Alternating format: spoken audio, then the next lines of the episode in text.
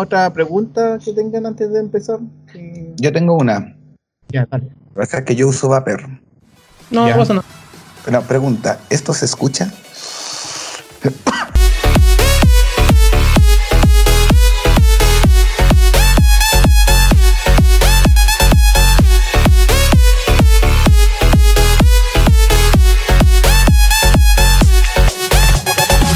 Bienvenido a un nuevo capítulo de nuestro podcast eh, de cine, series y cosas varias de repente, que es el Club de la Esquina, ya su podcast favorito, es como el almacenero de la esquina, ya pues ya, ya nos conocen un poco. Eh, hoy día no- nos congregamos ya en esta semana ya de cuarentena, que estamos ya en ya medianamente acostumbrados a estar en nuestras casas, espero, porque si no estamos cometiendo ya un, no sé, algo poco usual, digamos, para estos, para estos tiempos. Y nos reunimos esta vez eh, con cosas nuevas.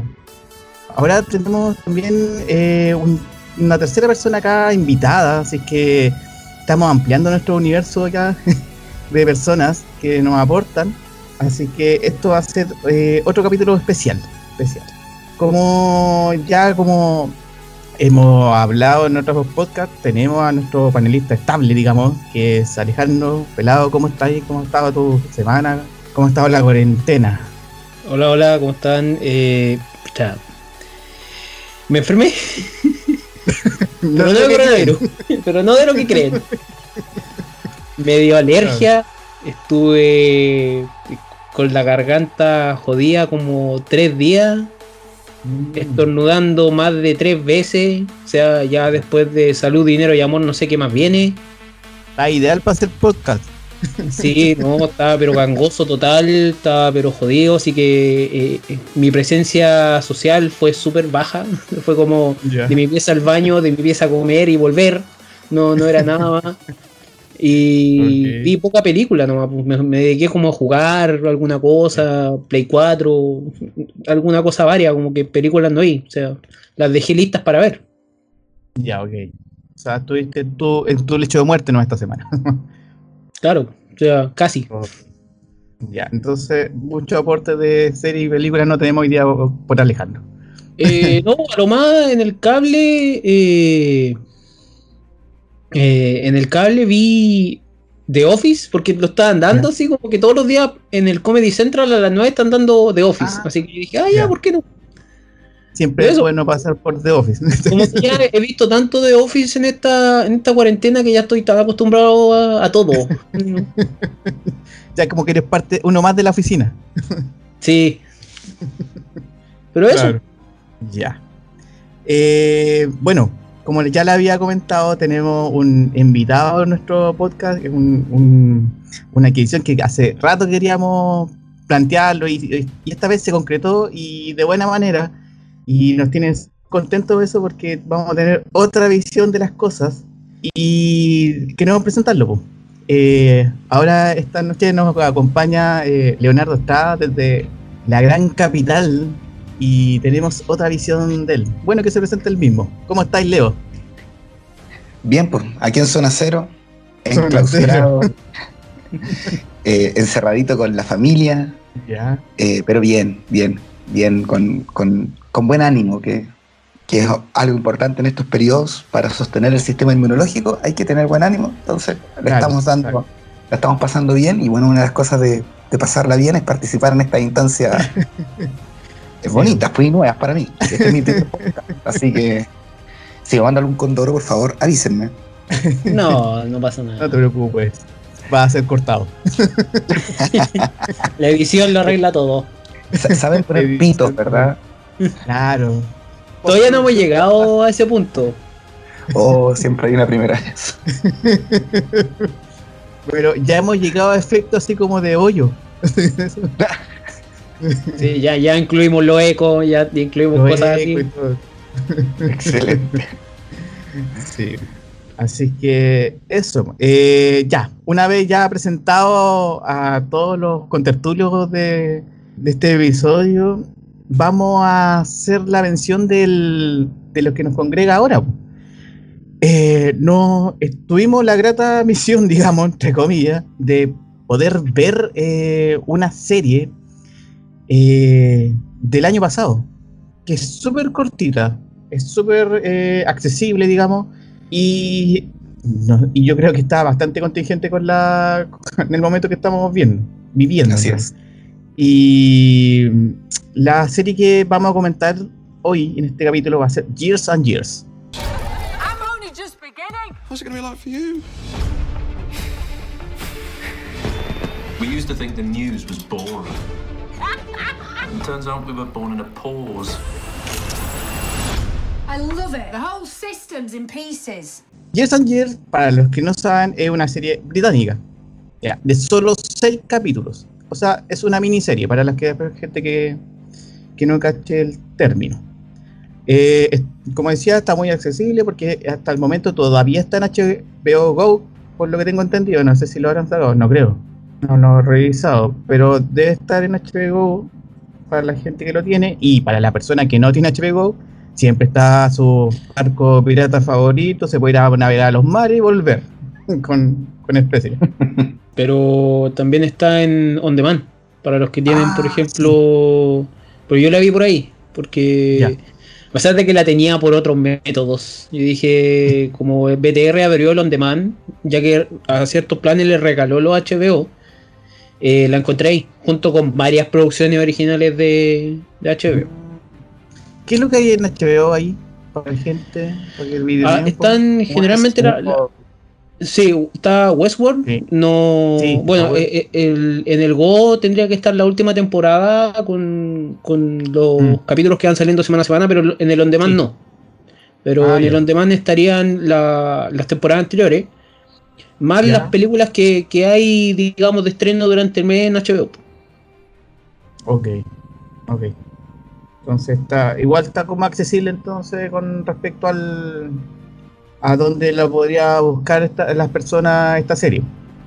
Eh, la particularidad de que tiene la serie, aparte de ser seis capítulos, eh, la trajo un personaje que quizá para nosotros es súper conocido, quizás para otras no, que Russell T. David, que nosotros lo conocemos por Doctor Who, y por su spin-off eh, Torchwood, que tampoco eh, también es factoría de él para la gente que ya eh, tiene más o menos eh, dentro de su cabeza lo que es todo el mundo de Doctor Who, sabe cómo va la mano con eso. Entonces, y para la gente que no cacha que lo que es Doctor Who es una serie muy longeva que lo tira por la BBC y que debe, ser, tener el, el, el, récord Guinness de ser una de las series más antiguas, si no es la más antigua, parece.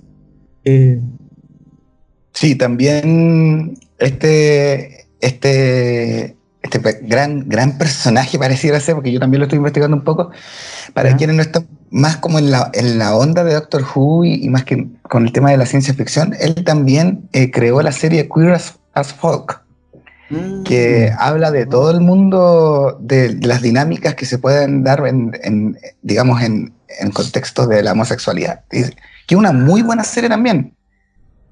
Claro. Entonces, como que este personaje como que igual se las trae, entonces como que de repente como que estés jugando ahí como un cheque en blanco con él, ya, la veo, si es como lo que hemos visto anteriormente de él, debe tener algo, algo bueno acá y me meto. Y, es que, y yo creo que acá no defraudó tampoco. No, no, para nada, para nada. Em, eso, pues no sé qué alguien más quiere comentar sobre alrededor de la serie antes de entrar en sí a la temática? Yo, tengo algunos, algunos detallitos ah, importantes. Eh, así como Doctor Who es una de las series que, ha producido, bueno, y también dirigió Davis. Eh, bueno, esta serie, Years and Years, eh, les cuento que tiene un periodo de gestación de 20 años. Mm. David se demora 20 años, él, estuvo procesando este durante 20 años y cuando se dio cuenta que el mundo iba a acabar como él lo muestra en la serie, se apuró. Así como dijo, como ahora es cuando tengo que hacer la serie.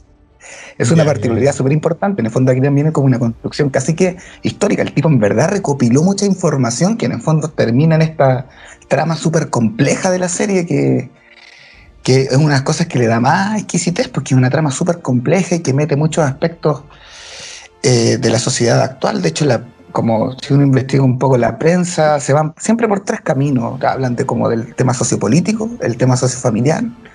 Y hay una cuestión con la cual yo no estoy muy de acuerdo que también hablan de un mundo distópico, incluso la comparan con Black Mirror. Ah, ahí después, en, otro segmento yo, yo tengo ahí mm. mis apreciaciones. Eh, y bueno, que dentro también de, de, esta dinámica también del reparto también, que es súper bueno, está Emma Thompson. Nosotros hemos visto varias veces a Emma Thompson y no hemos dado cuenta. Sí, eh, sí. ella, Emma Thompson, de hecho aparece en Harry Potter, es la, la profesora Trelawney. Sí, no sé, hay, varios, hay, varios, hay varios detallitos. Eh, pero es, una serie muy intensa también. Claro. Eh, bueno, para entrar ya en materia eh, en sí de la serie, vamos a hacer el, alcance también que esta parte del podcast va a ser sin spoiler para la gente que todavía no ha visto la serie, eh, para que tenga un poquito la idea más o menos de lo que se trata y, y después cuando lleguemos a los spoilers ahí le pone pausa, ve las seis, seis capítulos y se alarga después con el resto del, del podcast si no le molesta, sigue de largo, ¿no? Como siempre decimos. Y eso. Eh, bueno, la serie, estos seis capítulos, nos lleva eh, hacia la vida familiar de una, no sé si una típica familia británica, pero... No. Eh, no creo, no creo, no. Es como que tiene muchos personajes esta familia, que es la familia Lyons. Lyons creo que es el, apellido. Sí. sí.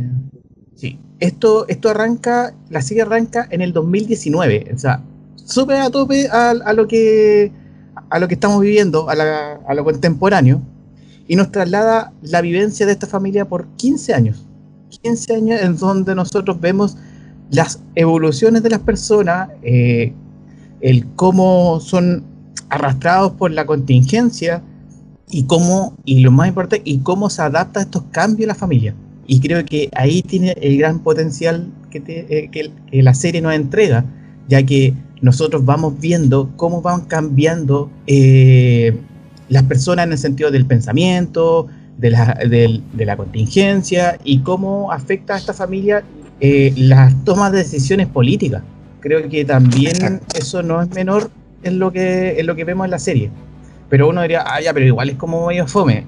No, para nada. Si, si tú le das incluso el primer capítulo ya te deja pero para adentro y te dan ganas como de seguir viendo el tema.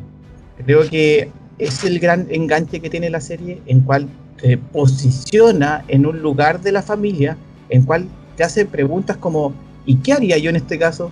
Como que después de cada, de cada capítulo uno se hace como se esa pregunta interna. Sí, yo estoy súper de acuerdo con eso porque en el fondo yo estoy de acuerdo en que esta familia no es una familia típica, pero sí es una familia que representa toda la diversidad de perfiles que podrían haber en una sociedad. Entonces es imposible no sentirse identificado con al menos una dinámica o uno de los personajes. Siempre te, va a tocar eventualmente eh, observar a uno porque eh, están, estamos todos representados ahí. Po. Entonces eh, eh, es imposible no, quedarse indiferente. Claro. No sé, Alejandro, si quería aportar algo en el. Lo que pasa es que. En esta visión. Eh, más allá de esta visión es contar un poquito que yo llegué a esta serie por recomendación tuya, Mati. Ah, sí. Muchas gracias. Pero esta fue hace mucho tiempo, fue cuando. Fue el año pasado, más o menos, que me la recomendaste. Y después en otro podcast, obviamente, que escuchamos, que el Filmcast, eh, eh, Doctor Malo y Brione, que es fílmico, hablaban caleta de esa serie. Que algún, día, que, algún día iban a hablar de esa serie. Y bueno, así que la vi la vi súper eh, emocionado por, por esa recomendación, porque son recomendaciones buenas. Es como ustedes dicen, no es la típica familia gringa, va, británica, y creo que tengo que agregar una cosa que quizá en, el podcast anterior dije que quizás no entiendo mucho, pero siempre me impresiona a los británicos. Ninguno de ellos es un de estos tipos de prototipos de actores bonitos, ¿cachai? Yo siempre he dicho eso, los británicos siempre colocan gente no muy, no muy agraciada de apariencia para poder hacer sus cosas. Y lo vimos en, Afterlife, lo veo ahora de nuevo acá, donde hay actores que sí se ven bien, pero no todos. O sea, eh, tienen una diversidad también de actores que, que, tienen como lo suyo. O sea, uno de los protagonistas tiene orejón, el otro es pelado, con ese tipo de pelo tipo mero. Entonces tiene harta diversidad y tiene harta, harta cosa para hablar más que nada de actualidad. O sea, cinematografía tiene harta y es muy parecida al Doctor Who, pero eh, su conversación, su, su, tema específico es, sobre actualidad, es, lo que te deja más, más tocado la serie. Eh, y eso quizás también sea como un plus en el cual al ver gente como que tú perfectamente podrías pillártelo en la calle, porque no son estos típicos eh, actores hollywoodenses como bonito y todo lo que están, como decir tú, eh, te da la sensación de que, ah, pero, pucha, yo tengo un tío así, yo tengo un hermano así, o mi mamá es así, entonces como que te da para identificarte más todavía, el hecho de que sea lo que estés viendo en la pantalla sea algo más cercano. Quizás también es un problema que tienen los actores británicos, en ese sentido como que no te distrae. No, pues, no, te distrae el logo mío, Claro, sino, ah. te, centra en que lo, que está representado ahí en realidad es muy real. Sí, sí, pues entonces como, es como en realidad lo que te podría pillar en cualquier día. No, no, no es un Brad Pitt ni un Leonardo DiCaprio entre medio, ¿cachai? sino como que son actores bien como casuales, digamos, en ese sentido. Así que yo creo que. De hecho, tengo un datito. Sí, dale nomás, dale nomás. Tengo un datito. Hay, hay, uno, hay uno de los actores que fue escogido especialmente por, por Davis, que de hecho eh, él no tenía pensado incorporar. No sé hasta qué punto puedo no hablar de esto sin hacer spoiler. voy, a, voy a tratar de no, de, no, hacerlo. Dentro de toda la diversidad que se trata de representar, también hay una diversidad eh, relacionada con la discapacidad. y el ah, personaje, el actor que representa, particularmente ese perfil de la discapacidad, fue escogido personalmente por Davis, eh, pero no fue idea de Davis. El equipo de producción dice, tienes que escoger a alguien. Nunca trabajamos con personas eh, con discapacidad, así que por favor escoge a alguien. Y, y de hecho escogió justamente el perfil más común dentro del, del cast. O está súper intencionado el, no mostrar a alguien que esté muy alejado de la, del, como del personaje común, ¿cachai? Ya. Wow, sí. Sí, pues, es que, como dices tú, eh, en todos los personajes está representado o algún rasgo de, de la sociedad, digamos, Entonces, como que el hecho de que tengas eh, por apariencia ya una cercanía, súmale en que los roles que cumple cada personaje, tú podías perfectamente estar en uno de esos, y, y súmale lo que yo decía adelante, que de la pregunta, ¿qué haría yo en estos casos? Ya como que la serie te envuelve, ya te envolvió, porque te hace sentir como que, hoy yo perfectamente podría estar en esta familia y actuaría de esta forma. Entonces como que eh, creo que siento que la familia es un gran experimento, en el sentido de cómo te bombardea el entorno y qué son las acciones que toma la familia en base a eso. Creo que hay, por ahí está la dinámica, en cual eh, es como, no sé si es distinta a otras series, pero, pero sí te hace enganchar más rápido, por, por lo mismo, porque te hace, te hace reflexionar y cuestionarte cosas, y cosas actuales. Y hay hartos detalles, hay hartos detalles de cómo se construye la familia también en esta serie que, uno no se da cuenta, pero son todas como genialidades del, guion. Eh, hay un, está también súper bien representado una brecha generacional. Ah, Porque tenemos a la matriarca de la familia que pertenece a una generación muy anterior a, la línea de los hermanos. Entonces, ahí también hay, un juego de, brecha generacional y cómo los cambios culturales a nivel local, nacional e internacional eh, terminan siendo de alguna manera más resistidos por un sector de la familia eh, pero más, incluso más, eh, mejor analizados y más aceptados por las generaciones anteriores de la familia. Hay una dinámica que es súper interesante ahí, que uno no, uno no se le esperaría, eso para mí fue una sorpresa. Que la matriarca termine aceptando mejor las cosas. Sí, sí, es como, es como extraño como de decir, la abuelita se adapta mejor que incluso los cabros jóvenes, digamos, a, las cosas que van pasando. La abuela llega a ser un rockstar, ¿sí? Una weá. Eh, eh, la, vieja dura más que la cresta, me tío. Sí. Como que ya, en ese capítulo, ay, ¿qué? y unos discursos que se manda, weón, pero así de genialidad. Así onda, yo estaba viendo la serie, la señora hablaba y yo me paraba y aplaudía. Sí, seca, Sí, los discursos de ella era como agarrarte, pegarte un cachetazo y volverte a sentar. Era como e, e, el, golpearte con la realidad en la cara de la manera más, ¿cómo, cómo decirlo? Más educada posible. Pero la vieja quería decírtelo en mala. Sí, una cosa que se nota.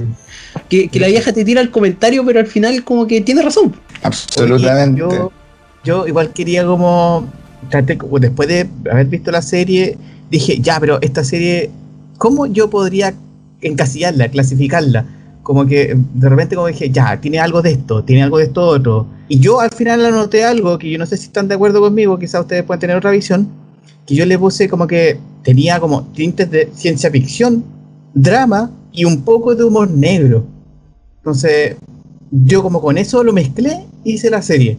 Pero yo no sé si se me escapó algo, o quizás aquí puse algo de más, o no sé si comparten esto, no sé cómo lo vieron ustedes la serie. ¿Sabéis lo que a mí me pasa con eso? Es que partir hablando de esa serie como un poco de ciencia ficción y después hablar del drama familiar y un poco de humor negro es como que me estáis describiendo a Black Mirror. Ah, yo, te puedo hacer la diferencia de eso. Yo también tengo una diferencia, ah, pero por favor. Ya, pero lo vamos a hablar después. Ya, sí, sí, ok, Sí. Ya. Sí. ¿Cachai? Eh, yo lo describiría como un drama sociocultural con tintes distópicos. Pero tintes distópicos, así como... Gotitas. Claro, esta, esta, como sociedad que evoluciona hacia la peor versión de sí misma, ¿cachai? A través de la ciencia ficción, eh, pero yo, yo, no partí, yo tengo, concuerdo contigo, pero yo no partiría hablando de ciencia ficción. Yo creo que esto es más un drama sociocultural que impacta en la política, que impacta en la familia, yo lo tiraría por ahí. Ya. A ver, que ahí estáis picando fino, porque eh, lamentablemente, bueno, te faltó suspenso, yo creo que suspenso tiene que ir sumado al, tema, y ahí como que lo tenéis todo, todo puesto, pero lo que pasa es que la ciencia ficción, dentro de su rama está la distopía. Entonces, y eso pasa porque eh, la ciencia ficción es un todo, no es una sola cosa. Y es, una, es una manipulación de la realidad al como sea. Obviamente quizá, eh, como dice Leo, o sea, la distopía es sociocultural, pero siempre se va, a se va a encasillar cuando tú vas a querer recomendar la serie, oye, ¿de qué género es? No, es ciencia ficción. La ciencia ficción no generalmente tiene que ser el espacio, un alien arriba y todo el tema, sino que es eh, una, manipulación de la realidad en pos de algo, ¿cachai? Que puede ser verdad, que puede ser acertado o no, es mera suerte, ¿cachai? Y en esta serie eh, llega a dar miedo lo, acertado que puede llegar a ser. Eh, sea, le sumáis un poquito de terror, quizás en ese sentido. Sí, es verdad, Sebastián. Como que está todo tan palpable en la serie que tú podí, no sé, pues terminar el capítulo 1, mirar por la ventana y decir, chucha, cagamos. Así como en esa onda. tengo que decir algo respecto a eso. Yo cuando terminé el capítulo 1, yo quedé tan asustado que casi, casi, weón, me largo a llorar. ¿De verdad? ¡Guau! Cuático. Fue como. Eh, el capítulo 1 lo vi el lunes. Yo dije, voy a ver un capítulo por día. ¿Ya? Y un día vi dos capítulos porque me salté un día. y, igual. sí, fue como, no me voy a comer esta serie al tiro, y menos mal no lo hice, porque yo si no hubiese terminado con un paro cardíaco, más encima con alergia, no, no podía, y yo creo que termino el primer capítulo y yo quedé tan agitado, y yo dije, yo me tuve que largar a reír, y me mandé como un momento de Joker, fue como, no, es que tengo que hacer algo porque quedé tan impactado después del primer capítulo que yo quedé como, tengo que hacer otra cosa. Y ahí hasta el otro día, cuando veía el segundo capítulo, te, ya, Sí, era como ya todos los días una tortura un poquito más, una tortura emocional. hoy día me hago otro tajo más en el brazo. Sí. Hoy día me A mí me pasó muy similar. Porque también esta, esta serie yo la vi por recomendación de Matías, pues para justamente Oye, como, el culpable de toda esta cuestión entonces. Matías, yo terminé el primer episodio con la mano en la boca, así, y, una frase repetitiva así, maldito Matías, maldito Matías, maldito Matías. Bueno, era como... Gracias, gracias. ¿Cómo se te ocurre? Uh, bueno, pero sí también con, tintes de paranoia, yo así como... Porque de verdad, todo lo que pasa en la serie, efectivamente, yo, ahora, ahora que tú me lo, me lo, enseñas, Ale, yo estoy de acuerdo, o sea, no, no puedo otra cosa que no estar de acuerdo, ¿cachai? Como, ok, ciencia ficción, va. Eh, y sí, mucho terror también, porque eh, de nuevo, sin tratar de hacer spoiler, todo lo que ocurre en la serie estamos a un botón de que pase, en todo sentido. ¿Cachai? En todo sentido, todo lo que ocurre en la serie puede pasar mañana si es que no ha pasado. Porque hay cosas que ya han pasado. Claro. ¿Cachai? Entonces, eh, claro, es una serie súper intensa en ese aspecto. Que, se vuelve intensa, que eso, que eso es lo que le resta quizás algunos puntos para mí. Yo sé que Mati me va a preguntar la nota de la temporada más, más adelante. Eh, que tú estáis bien. La serie es literalmente una montaña rusa. Entonces, tú vas subiendo y tú sabes que en algún momento vaya a caer. El problema es que tú no sabes en qué momento es la caída libre. Hay un capítulo que me parece que es el capítulo 3 o el 4, donde la caída libre pasa al principio del, capítulo y tú como que entras paranoico al capítulo y te deja para cagar. Y o en otros capítulos pasa al final o en la mitad. Pero la música que usan en, esos momentos es la que te lleva a esa emoción. Y como que te bombea allá. Y, ni siquiera es como, no sé, una, melodía súper de ópera, pero mm. que, te lleva hacia esa cosa. y es penca.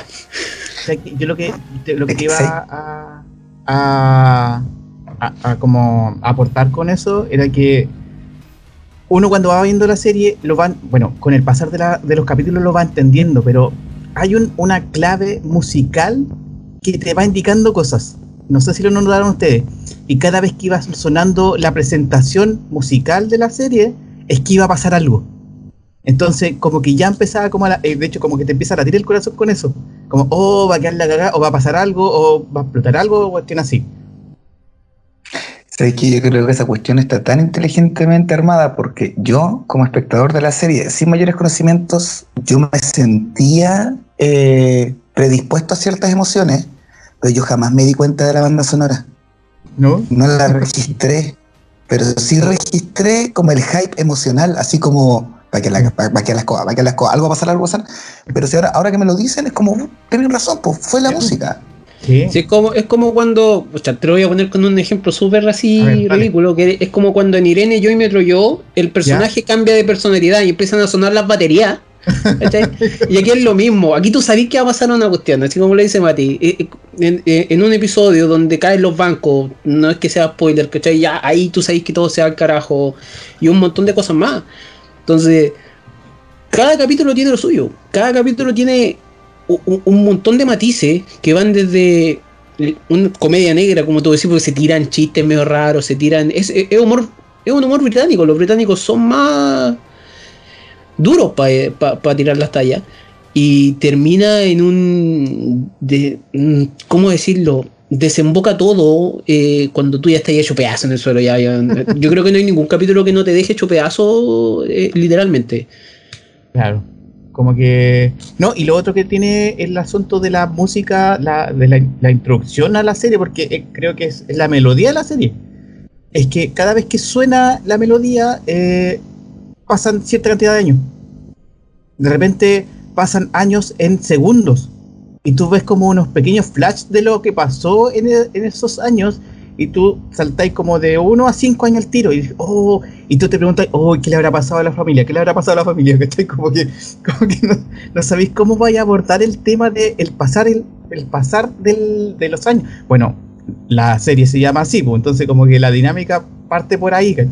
Entonces como que esta, esta melodía que te presentan en la serie es es como una señal, una indicación de que vamos a avanzar, va a pasar algo y te tienes que preparar para eso. Es como, lo que te está diciendo es eso. Como, afírmate, afírmate cabrito, que se viene algo. ¿Ahora qué? ¿Cachai? ¿Ahora qué, güey? esa era la sensación que me daba todo el rato con la serie, como, ¿qué va a pasar ahora? De hecho, yo hice el ejercicio como de resumir en conceptos cada uno de los episodios. ¿Cachai? Y, claro, pues ahora después los recorro y claro, pues nos pasearon por colapsos políticos, caídas económicas, corrupción moral, deconstrucción familiar, visión histórica de la tradición, reapropiación de la tecnología, bueno, entonces al final era como, ¿qué? ¿Ahora qué, bueno?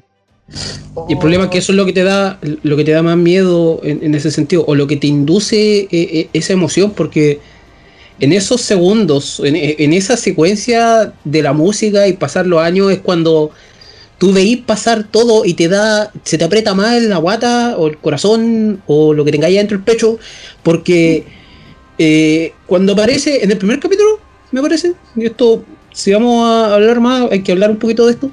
Eh, cuando eh, ciertos presidentes se colocan como vitalicio y tú que hay como, ¡oh! No, chucha, creo que ¿dónde, he visto? ¿dónde he visto esto? Y tú que hay como, chucha, no puede ser.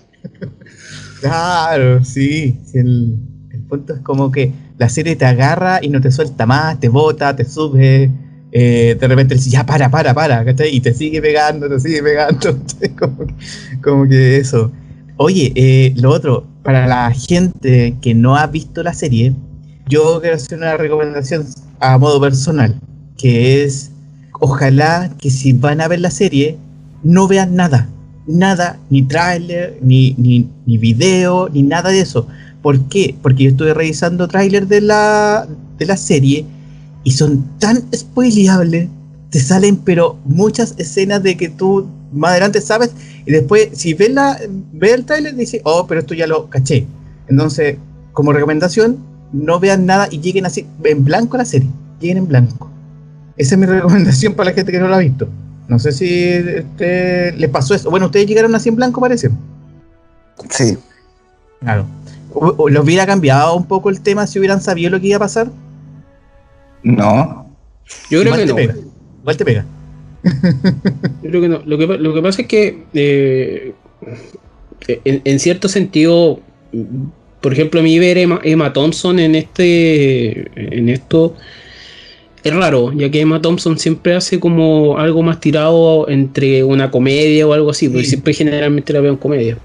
Eh, pero el personaje de ella lo vendió tan bien y yo cuando la veía, yo a mí se me olvidaba lo que pasaba en los trailers. Era como ah, nada que ver. Era como ya, ya no hemos sentido que no que pasa algo con este personaje y, chuta. Eh, todo lo que pasaba era para impresionarse. Sí, sí. A mí, me, a mí qué me pasó que eh, yo no yo llegué en blanco yo sí tuve el cuidado de estudiar antes al, al, guionista.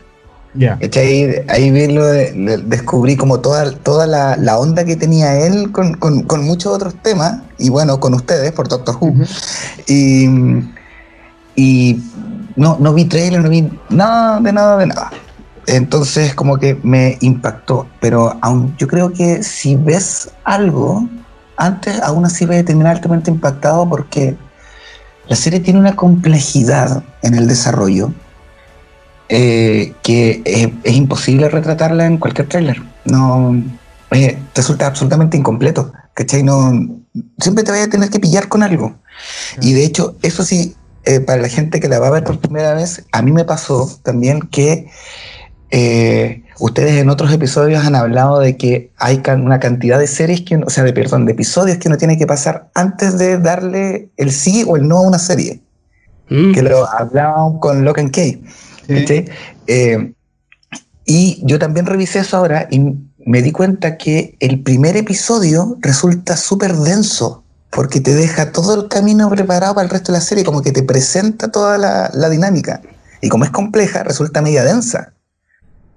Entonces, claro, es como recomendación si la van a ver, lleguen en blanco, pero pasen, el, sosténganse en el primer episodio. En el segundo ya esta cuestión es como un tubo. Pero el primero a mí me resultó denso en ese aspecto porque como que te presentan a toda la familia y los conflictos de toda la, familia y además te presenta el contexto sociopolítico general y además está el tema de la tecnología, entonces es como, igual es harta y la el primer episodio. Es que a mí yo creo... Ah, dale, dale. Eso, eso pasa por, por un tema súper específico. Cuando, cuando hablamos de serie, por ejemplo, yo cuando dije eso en, Logan Key, pasa porque es de ocho capítulos y ocho capítulos es bastante para desarrollar personajes. Cuando tenía una serie que lo único que sabía es que van a pasar los años, porque se nota, pues ya por el puro nombre, eh, por algún motivo, y sabiendo que también este tipo estuvo involucrado en Doctor Who, y es por esa razón que yo puedo, digamos, secundar lo que estoy diciendo, de que el primer capítulo es denso y hay que ponerlo. Este trabajo con Tenant, eh, y el octavo, me parece. O sea, el noveno y el décimo. El noveno y el décimo. El noveno, el noveno Doctor Eccleston y el décimo que es. ¿Y qué es lo que pasa? Que ningún episodio del Doctor Who tiene relación con el siguiente directamente, porque cada episodio se cuenta por sí solo. Es autoconclusivo. sí, eh, tiene una autoconclusión. Al saber eso, yo lo primero que dije ya, aquí cada episodio se tiene que sustentar por sí solo, tiene que hacerse así tirarte con el primer, sí, tirarte con el primer episodio, así una miniserie, eh, yo creo que lo hubiesen tirado un episodio mensual y lo hubiesen hecho mucho mejor. Pero tiraron los episodios las seis semanas siguientes, o sea, son seis episodios solamente y en seis semanas seguía. Pero sabiendo que él, eh, prácticamente este fue guionista y director de varios capítulos de Doctor Who, eh, en ese tiempo yo ya iba predispuesto a eso. Eso es como lo único que yo me, me puse en mi mente para decirle eso. Y recomendar también lo mismo que están recomendando ustedes, lleguen en blanco.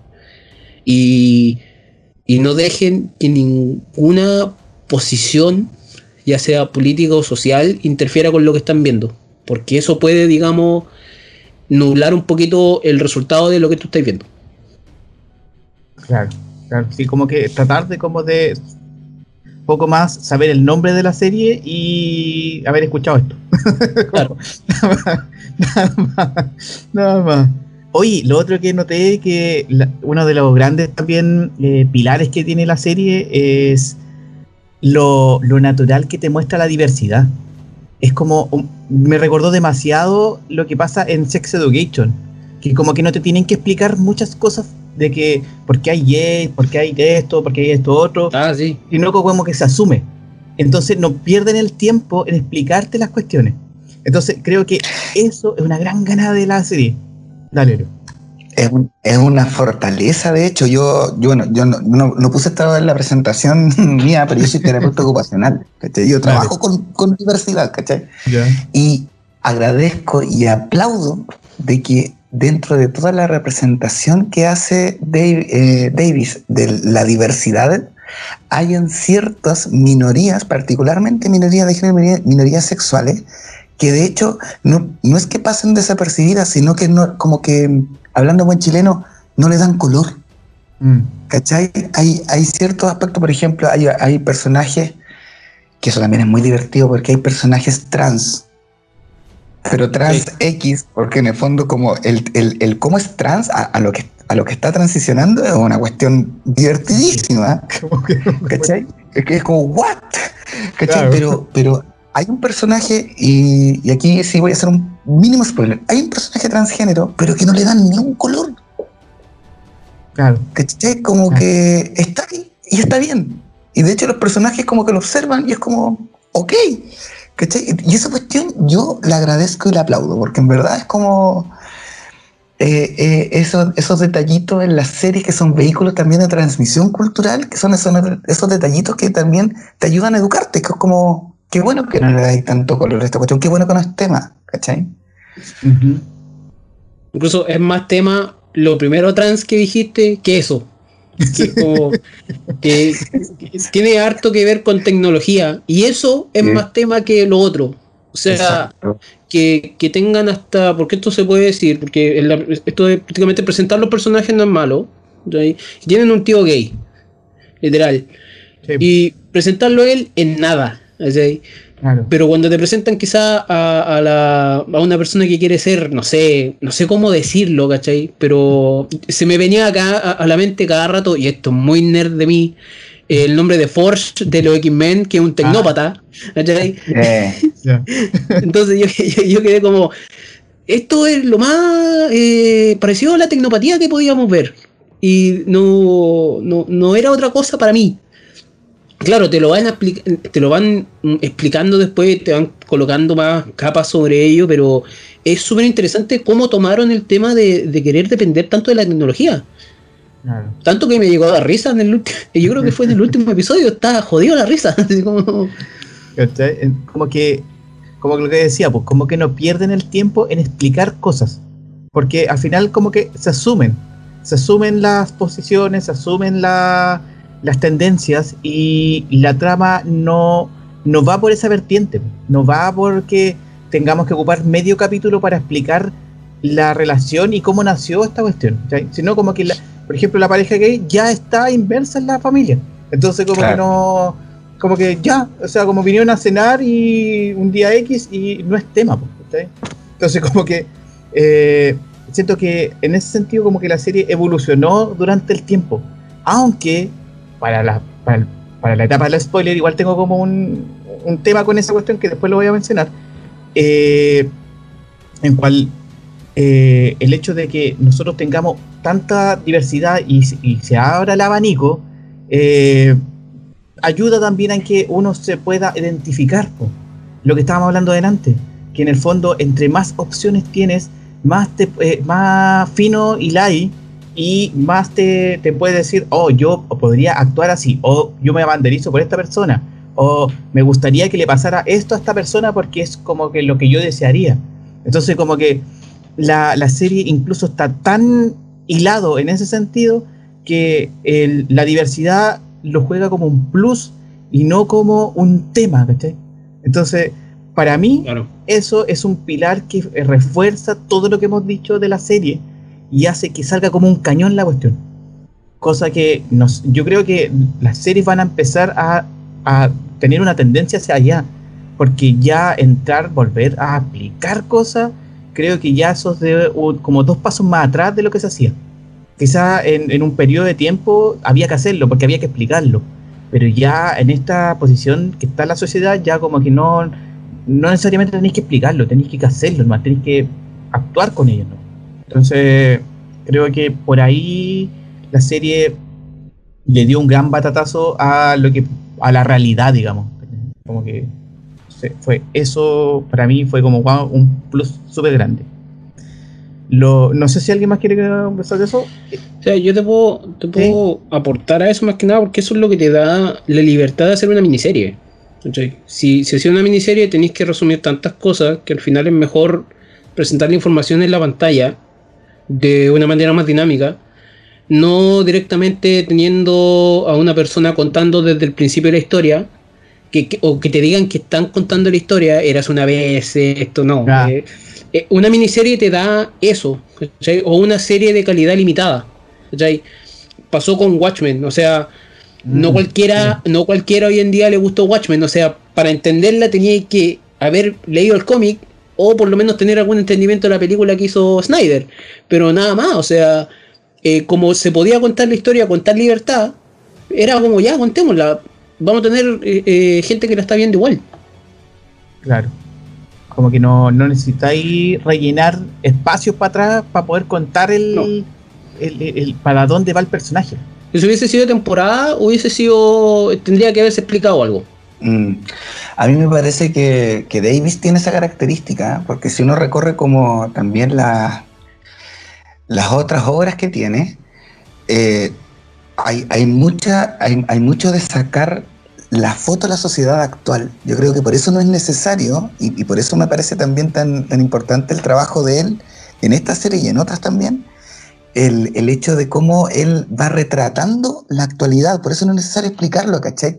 O sea, si tú recorres, por ejemplo, no sé, pues, eh, hay otras series también eh, que él escribió, está Revelations, que es una organización religiosa, y hay una párroco que es lesbiana, ¿cachai? Eh, ¿Cachai? The Grant abarca temas de prostitución, de aborto, también de diversidad sexual, en un periodo de entreguerras. ¿Cachai? Queers as Folk, que es el primer gran éxito de él, son las experiencias. Pero eso, eso es chistoso, por ejemplo, Queers as Folk recrea sus propias experiencias en el ambiente gay en Manchester. Doctor Who, yo no, la, yo no la he visto, pero sí he visto muchos quotes de esa serie y que habla así como también son batacazos de cómo es el ser humano en la actualidad, ¿cachai? ¿Cuál es la función de Doctor Who y cómo también él va como de alguna forma registrando el desarrollo de la humanidad? Entonces, yo creo que esta es otra gran, como gran fotografía que claro, tiene estos tintes de ciencia ficción y que uno podría decir, claro, Davis como que proyecta un debacle sociopolítico, socioeconómico, y que ahí me es medio post-apocalíptico, pero puta, es verdad, pues. Hay, hay, una cosa que, que, como para decirte que veáis Doctor Who, me va a caso, pero eh, con esto te lo digo todo. Hay un capítulo, un capítulo me parece que fue en la temporada de Eccleston, que fue la, el revival, donde él muestra el último humano y el último oh. humano no es nada más y nada menos que un pedazo de piel. Nada más. El último humano, sí. En la, en la, última humana que queda. Claro. En la vida, en el futuro. Y es un pedazo de piel tan mal educada, porque es pesada la, caga. Porque sabe que es la última, entonces hace lo que quiere. Po. Sí, hace lo que quiere. Y, y, lo retrata tan bien en ese capítulo porque nosotros tenemos la experiencia en Doctor Who, y así como tú lo decís, como es una persona que viaja en el tiempo, va a diferentes periodos de la humanidad o de lo que haya, y te muestra cómo las cosas pueden evolucionar, pueden haber evolucionado o van a evolucionar.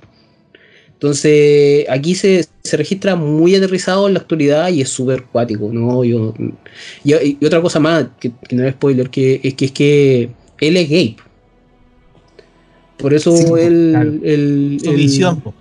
es una, visión de él es súper aterrizada también en ese sentido. Claro. Sí.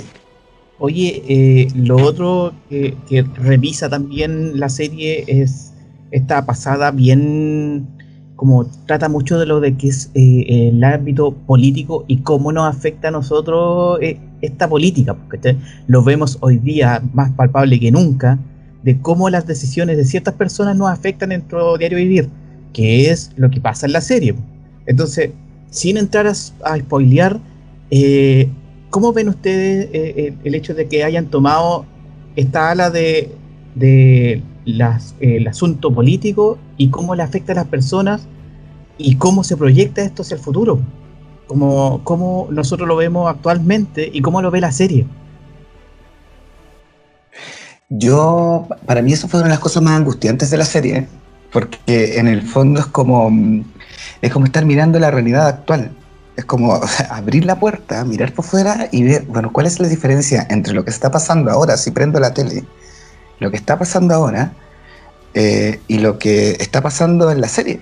¿Cachai? Como en el fondo, no voy a hacer spoiler, pero un país toma una acción contra otro país y el país que está en el medio, que lo dicen, así como, ¿dónde estamos nosotros? Nosotros estamos en el medio. Geográficamente ellos estaban en el medio del conflicto. Claro, claro.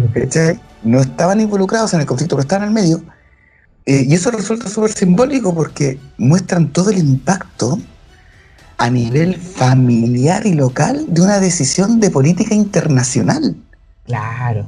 claro. Entonces es como eh, también yo creo que ahí también hay otro batacazo, porque en el fondo esas, eh, en ese aspecto eh, no hay otra, no he encontrado yo otra explicación más explícita de que tenéis que estar atento a lo que está pasando en el mundo, porque eventualmente te va a pegar a ti. Sí o sí. Que eso que estás diciendo tú, nosotros lo vemos en un personaje que es el, este, el, el que es pareja gay, el de la familia, que no me acuerdo el nombre, se me fue. Eh, que empieza la serie eh, dándole cero. no, no, el, el, pololo de Dani, que se llama Ralph. Eh, dándole cero bola al, a lo político. Y tú vas pasando los, capítulos y cada vez se inmersa más en el, tema, el tema político. Como que empezáis como, a mí esta cuestión no me interesa, y termináis ya siendo un poco más activista. Entonces, como que de repente igual nos pasa eso que nosotros de repente como que al principio como que le damos menos atención a lo que es el ámbito político, hacer política en realidad, no a los políticos, hacer política. Y pasáis con, con, el pasar, con el pasar del tiempo, te vas dando cuenta que cada vez estás más inmerso en esta rueda. Entonces como que la serie te lo muestra, te lo muestra con un personaje. Incluso podría decir, oh, yo podría haber hecho esto mismo. Eh, yo creo que ya estamos con el asunto de presentar la, la serie y ya pide a grito hablar de cosas más sueltos, porque ya no, no, sostenemos mal el, el, argumento de no entrar en spoilers. Es que yo creo que, para la gente que no ha visto la serie y se quiere quedar hasta acá, eh, hacerle solo la recomendación que entre lo más eh, eh, en blanco la cabeza, tratar de que de empaparse con los primeros capítulos y largarse, ¿no? Porque esto va a ser un bombazo lo que van a ver. Entonces estén, preparados con respecto al, estado emocional con lo que lo van a ver. Sí, yo ahí. Yo, yo, yo, soy, yo sé que soy invitado, yo trabajo en salud mental, entonces yo estoy obligado un poco a decir esto. Eh, yo vi este, esta serie en cuarentena, post movimiento social, eh, en Chile, para, para, la gente que escucha esto fuera de Chile, eh, en cuarentena, eh, encerradito en la casa, con, observando cómo hay una crisis económica nacional y una crisis económica internacional en cierne, todo el tema. Para ver esto hay que tener una fortaleza emocional básica. Esta es una serie que podría angustiarte en este contexto muy fácil, ¿cachai? Porque es, es que es muy buena en ese aspecto. En ese aspecto es una gran serie. Pero tiene ese detallito, hay que tener cierta perspectiva para poder verla. Yo, yo dejaría eso como, como ustedes hablaban de, en otro episodio de, de vamos a ver películas de pandemia, no vamos a ver películas para relajar. Esto también es como, si usted quiere meterse un poco más en el tema de, de los fenómenos sociopolíticos, de los fenómenos familiares o económicos que podrían pasar en este contexto, y eso le angustia, espera un poquitito. O sea, este, esta, esta serie tiene sellos, digamos. Alto en. Alto en grasa, alto en azúcar y. Alto en la pata.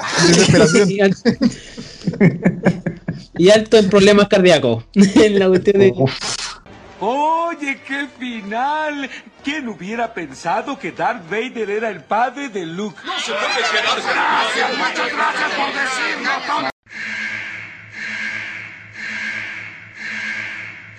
Sí, a mí también lo que me pasó es que en el personaje de, Vivian Rock, eh, claro que en el fondo ella parte como que es un personaje político dentro de la serie que también como que acompaña un poco este desarrollo de la familia, porque eh, ella representa el, el cómo, al final, cómo se vacían Perdón por lo que voy a decir.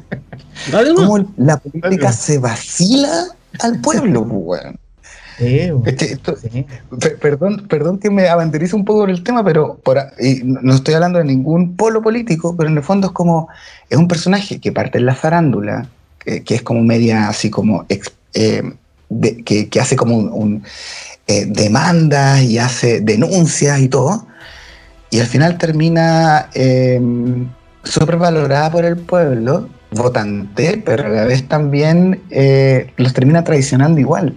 Que me recordó a ciertos personajes de la política que no voy a mencionar Actual.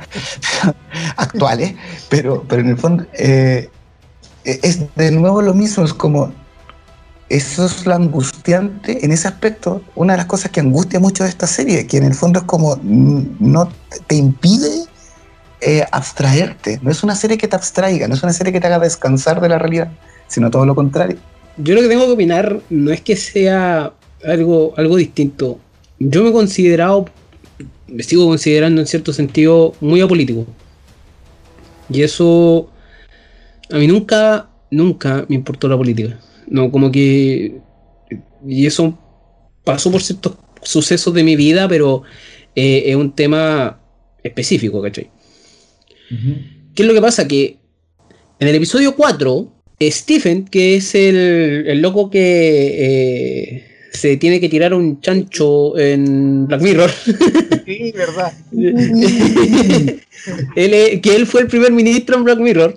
Pero Stephen dice una frase que a mí me, llegó caleta, que fue, ¿se acuerdan cuando las noticias las encontrábamos aburridas? Claro. Y yo quedé como, oh, ¿sabes que esa cuestión me pega tanto? Así como, este tiene que haber sido yo el año pasado, así como, ¿te acordáis cuando las noticias realmente la encontré aburrido? O sea, veía ahí, no, que este político fue a hacer esto, que este personaje fue a hacer esto, no, que la economía, la bolsa internacional cayó dos puntos y yo, de entender la bolsa internacional, yo no es como hemos dicho muchas veces, a veces entendemos tramas de cosas súper complicadas, ¿cachai? O sea, entendemos tramas de Black Mirror, de Doctor Who, de los Avengers, de toda la cuestión, pero no puedo entender la bolsa, weón. ¿sí? Una weá. Eh, eh, no sé cómo se da. Y de repente, obviamente con todos los temas del movimiento social, eh, todos tuvimos que tomar una postura. ¿sí? Y, no es que sea una postura directamente eh, anti-gobierno, es más que nada anti-ineptos. La política está ahí, ya no podemos hacer ni una hueá, pero lamentablemente, y, la serie lo coloca de una manera también de que la política está, no puedes hacer nada contra ella. Lo que puedes hacer es, bueno, son estos ineptos, ¿cachai? O sea, son odiar al weón, no, no, no, te queda otra, porque eso es lo que hace. El personaje Dani al principio era lo mismo y no quiere ser, eh, ¿cómo se llama?, gobernado por, estúpidos, pero al final como que ya después él toma otra postura respecto a ese tema. Y, es cuático. Y eso, eh, con eso quizá me, sentí muy identificado porque todos los personajes pasan por cómo abordar esos temas políticos en su vida. Sí, eh, lo que pasa es que yo, detalle aparte, como yo sigo hartas series eh, no siempre a la vez, yo uso una aplicación, que es una red social que se llama TV Time, que es muy, muy, muy, muy bacán porque en el fondo tú ves el episodio, lo puntúas, escoges tu personaje favorito y todo, y recién cuando ya lo ves puedes acceder como a los comentarios que otras personas ah. hacen de la serie. Ya, es muy, entretenido. Que me ayudó a mí mucho también a, orientarme, y sí que me llamó harto la atención porque en esta red, que hay mucha gente que se mete ahí, eh, yo justamente el episodio 3, cuando lo terminé de ver hice el check y me puse a ver los comentarios, hubo mucha gente que comparó a Vivian Rock con Bolsonaro. ¿Cachai? Con, y, en, cómo, en cómo Bolsonaro vende este producto de, de yo voy a representar al pueblo y ahora tapita, ¿cachai? Entonces, eh, hay, hay, hay, un tema ahí también, porque a la larga, claro, ¿por qué me acordé? Porque resulta que tú lo relacionas con el movimiento social en nuestro país, pero resulta súper curioso y también otra genialidad de la serie, en que el tipo en Brasil también lo relaciona con su política nacional. Claro, sí, aquí cada uno se siente identificado. Claro, sí, mira, al final, pues, al final lo que, lo que, lo que trata de como de poner en, en, la pantalla la serie eh, realmente es, técnicamente el populismo. Eso es. Porque en el fondo te, te, explica que dice, los políticos que están ahora en el poder se lo están cagando. Vengo yo a salvarlos. Pero en el fondo llega al poder y empieza a hacer lo mismo. Entonces, a conveniencia de, de, de, personal, de las empresas que maneja y todo el tema, para poder manejar los medios. Entonces, tú dices, oh, pero esto no es tan ficción, o sea, esto está pasando, de hecho. Y, creo que el personaje de Vivian representa también a ese político que te viene a salvar, que te viene a decir, loco, aquí te están, te están dejando la embarrada en el país y yo te lo voy a arreglar, yo te voy a defender. Pero en el fondo está jugando su propia agenda política nomás, nada más. ¿Su agenda política? Eso es una de las cosas que a mí me de la serie como que me dejó colgado porque dije, ya, si esta serie a través de la ciencia ficción y a través de la metáfora intenta representar cuál es nuestra realidad, el hecho de que Vivian Rock termine a la larga siendo controlado por alguien que ni siquiera es presentado en la serie, un poder fáctico, igual es como, ya, ok, aquí se está pasando lo conspirativo. ¿Qué tan real es esto, no? O sea, hay alguien más atrás de la persona que estamos viendo. Todo lo que están diciendo ustedes, todo, y, el tema del populismo, el tema de esa cuestión, cuando lo resume la abuela en el último episodio, ni siquiera es la abuela, es la hija, la nieta, que, es la, tecnópata, eh, que dice que siempre va a haber un monstruo en, mm. en la cueva esperando salir cuando el otro ya no tenga utilidad. Y eso es algo tan cierto, tan cierto, que eso yo creo que es la cosa que más me, me dio susto en el último episodio. O sea, tenemos gente inepta en, el poder y cuál va a ser el siguiente inepto si está bueno para usted. Claro. Y ese es el golpe de realidad que te pega ese capítulo. que todo lo demás es como ya, ok, todo bonito. Y, obviamente hay otras cosas que te pegan otro golpe de realidad, pero que por lo menos yo las viví de, otra manera. Pero esa frase es la que te pega la cacheta de que, oye, ya, pues, bueno, párate y hace algo. claro. Yo hice una lista de las oh. cosas que este gallo eh, como que mm, eh, abordó y se metió hasta con los antibióticos, pues, weón. Pero sí. Era como, cállate, para, por favor, para. Desde el episodio 4. Para, siempre para. Desde el episodio 4 en adelante, literalmente la serie te mete el p ojo. Porque el episodio 4 parte con el remedio, pues, ¿cachai? Te mete. No, ya le voy a poner pitito. pitito. Sí, ponele pito, por favor. Pero es que literalmente la serie te mete el p ojo. Y no puede ser de otra manera. Hasta que al final, obviamente, con el tema de la Emma Thompson, ¿cachai? De la. ¿Cómo se llama? La, Vivian Rook. Vivian Rook. Vivian Rook es, es como si, no sé, a veces yo me preguntaba, ¿el populismo eligió esta esta persona, ¿qué pasa si realmente hubiésemos elegido a Optimus Prime como presidente, weón? ¿Qué pasa si Arnold Schwarzenegger, si Arnold Schwarzenegger sería gobernador, weón, en Estados Unidos? ¿Qué pasaría? Si algo está pasando, weón, si está pasando. ¿Qué, qué hace Katy Barriga? Perdona, pero. Pero, ¿cachai que el primer. Katy Barriga está Maipú. pero, ¿cachai que el primer, el primer episodio está la reelección de Trump? La reelección. Una weá que está en la esquina en la esquina. Entonces, como que, concha, como, oh, esta weá, teniendo el botón para destruir medio planeta, al lado de él. Un día se la levanta con maña y la aprieta. Tira la bomba cuatro días antes del término de mandato. El weón tira una bomba nuclear a una isla sintética que hicieron los chinos. Qué bueno. Y por eso se inicia todo. Es como, quieren reclamar el terreno y, nadie huevea, que eso es una cosa que me gustó Caleta, que es el tema de, presentar tanta diversidad dentro de la familia. No huevean ni al tío gay, ¿cachai? O el, familiar gay, pero huevean más, o entre comillas, le sean más a la tía activista. Claro. ¿Dónde está? No se comunica. La, la huevean porque no se comunica. Incluso hay un capítulo donde ella fue a Estados Unidos a protestar, parece y la muestran, y, la muestran que la agarran los policías y es como rebobina, rebobina, ahí está, ahí está, y todos celebrando la weá. Claro. como, puede salir en la tele.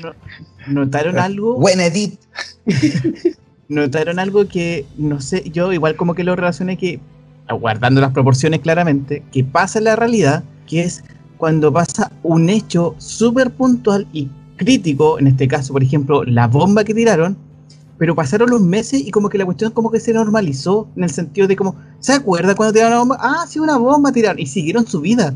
¿Cachai? Como que siento que en, esta sociedad también como que pasa que hay un evento puntual que marca hitos, pero, pero eso no, eh, como que, claro, en el momento como que te afecta, pero sigue la vida, ¿cachai? Como que sigue, y la serie te lo retrata así, como que, oh, tiraron la bomba, ¿te acuerdas? Como que hubo repercusiones, pero, pero la vida siguió. No, como que no la. Como que. En ese sentido. Es que la, dinámica de la serie completa, eh, yo creo que está orientada un poco a eso, para retratar la cotidianidad, ¿cachai? Porque si bien, claro, estamos hablando de política internacional y la bomba que Estados Unidos le tira a China y toda la cuestión, al final lo que te muestra la serie son los cagazos que van quedando los conflictos en el uno a uno, en el día a día, ¿cachai? En el, en, en problemas matrimoniales, en cómo las generaciones se entienden entre sí, ¿cachai? El problema de la discapacidad, eh, el activismo, que son cuestiones que como que ahora pasan en el día a día, ¿cachai? Que claro, si uno se pone a analizar, sí, pues todo parte por un movimiento internacional completo, que es lo que nos pasa a nosotros también, pero en el día a día, ¿de qué estamos preocupados? Claro, pues. Ahora está la, está la escoba en este minuto, pero ¿de qué estamos preocupados? Seguimos viendo el material todos los días. Se cae el confort, ¿cachai? Que no tenéis para esto. Pero si llegaran a tirar una bomba, ¿cómo te afecta directamente hoy? ¿Cachai? Ese es el tema. Porque te, va, te va a preocupar, te va a preocupar, pero, pero en el fondo, igual al otro día vaya a estar pensando, hoy tengo que ir a sacar el salvoconducto para ir al supermercado. ¿Cachai? Como que. Claro. Como que, claro, entonces la serie te muestra el parámetro completo, pero se enfoca en la familia como cómo interactúa con, lo que te entregó la información y cómo lo vuelcan a su vida de familia. Yo creo que hay un tema de denuncia a la larga, porque en el fondo eso habla de, irresponsabilidad, pues eso habla como de, de alguna forma como de, de que eso es lo que nos pasa a todos, pues no pescamos estas cuestiones, nos preocupamos pues. del circulito chico, no, no pescamos que, hay una dinámica general. Pues, Yo creo que la serie también un poco apunta a eso, como en el fondo el que está mirando toda la dinámica general sabe perfectamente que hay toda una dinámica, ¿cachai? Y la puede observar, pero en el día a día tú no logras observar eso. No, oye, lo que le iba a comentar, que, que quería comentárselo a ustedes, eran todas las cosas que ya no existían en el futuro. No sé si, se percataron de esas cosas, como que eran En realidad, yo puse que en el futuro ya no va a haber más chocolate. Eso nos mostraba la serie. Que no, no existía el chocolate ya. Se extinguió. Ah, la otra cosa que no, ya no había era. No había más mariposa. como que esos detalles los comentaban de repente y como que. ya, como que. El dato. Eh, lo, lo, otro. En el futuro los condones ya no sirven. como que. Como que no sé por qué. y no hay más plátano. También de religión en la serie. Como cosas así como que. Sí. Es que. Como que tomaron muchas cosas de, artículos que decían que en, no sé, por cierta cantidad de años, eh, no sé, pues, los plátanos ya no van a existir. Y como que en la serie como que los tomaban como un hecho. Los plátanos eh, ya dejaron de existir. Entonces como que sí, oh, sí, pues, en un par de años más el, la, el, polo norte se va a derretir. En la serie ya está derretido. Y eso le da como más eh, condimento a la cuestión. Hay algunos artículos, como, en, el principio, como, como, como, les decía, yo después de ver la serie empecé a investigar un poco como artículos de del, que, hablaban lo que hablaba la prensa del, de la serie. y hay unas cuestiones que yo siempre empecé a encontrar que siempre hablaban de lo distópico. Yo no sabía bien lo que era distópico, y de hecho hablaban de lo distópico eh, relacionándolo con Black Mirror.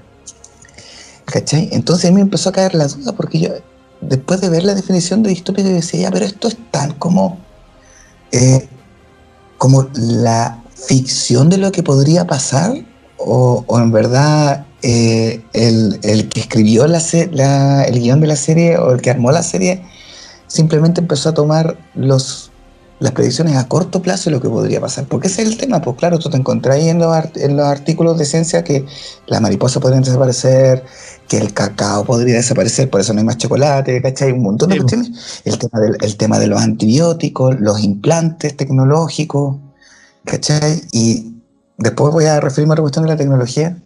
Eh, entonces, por eso yo tenía esta duda de lo distópico, no, ¿cachai? Todo lo que te muestran en verdad es tanta ficción, es ciencia, pero es tanta ficción en verdad.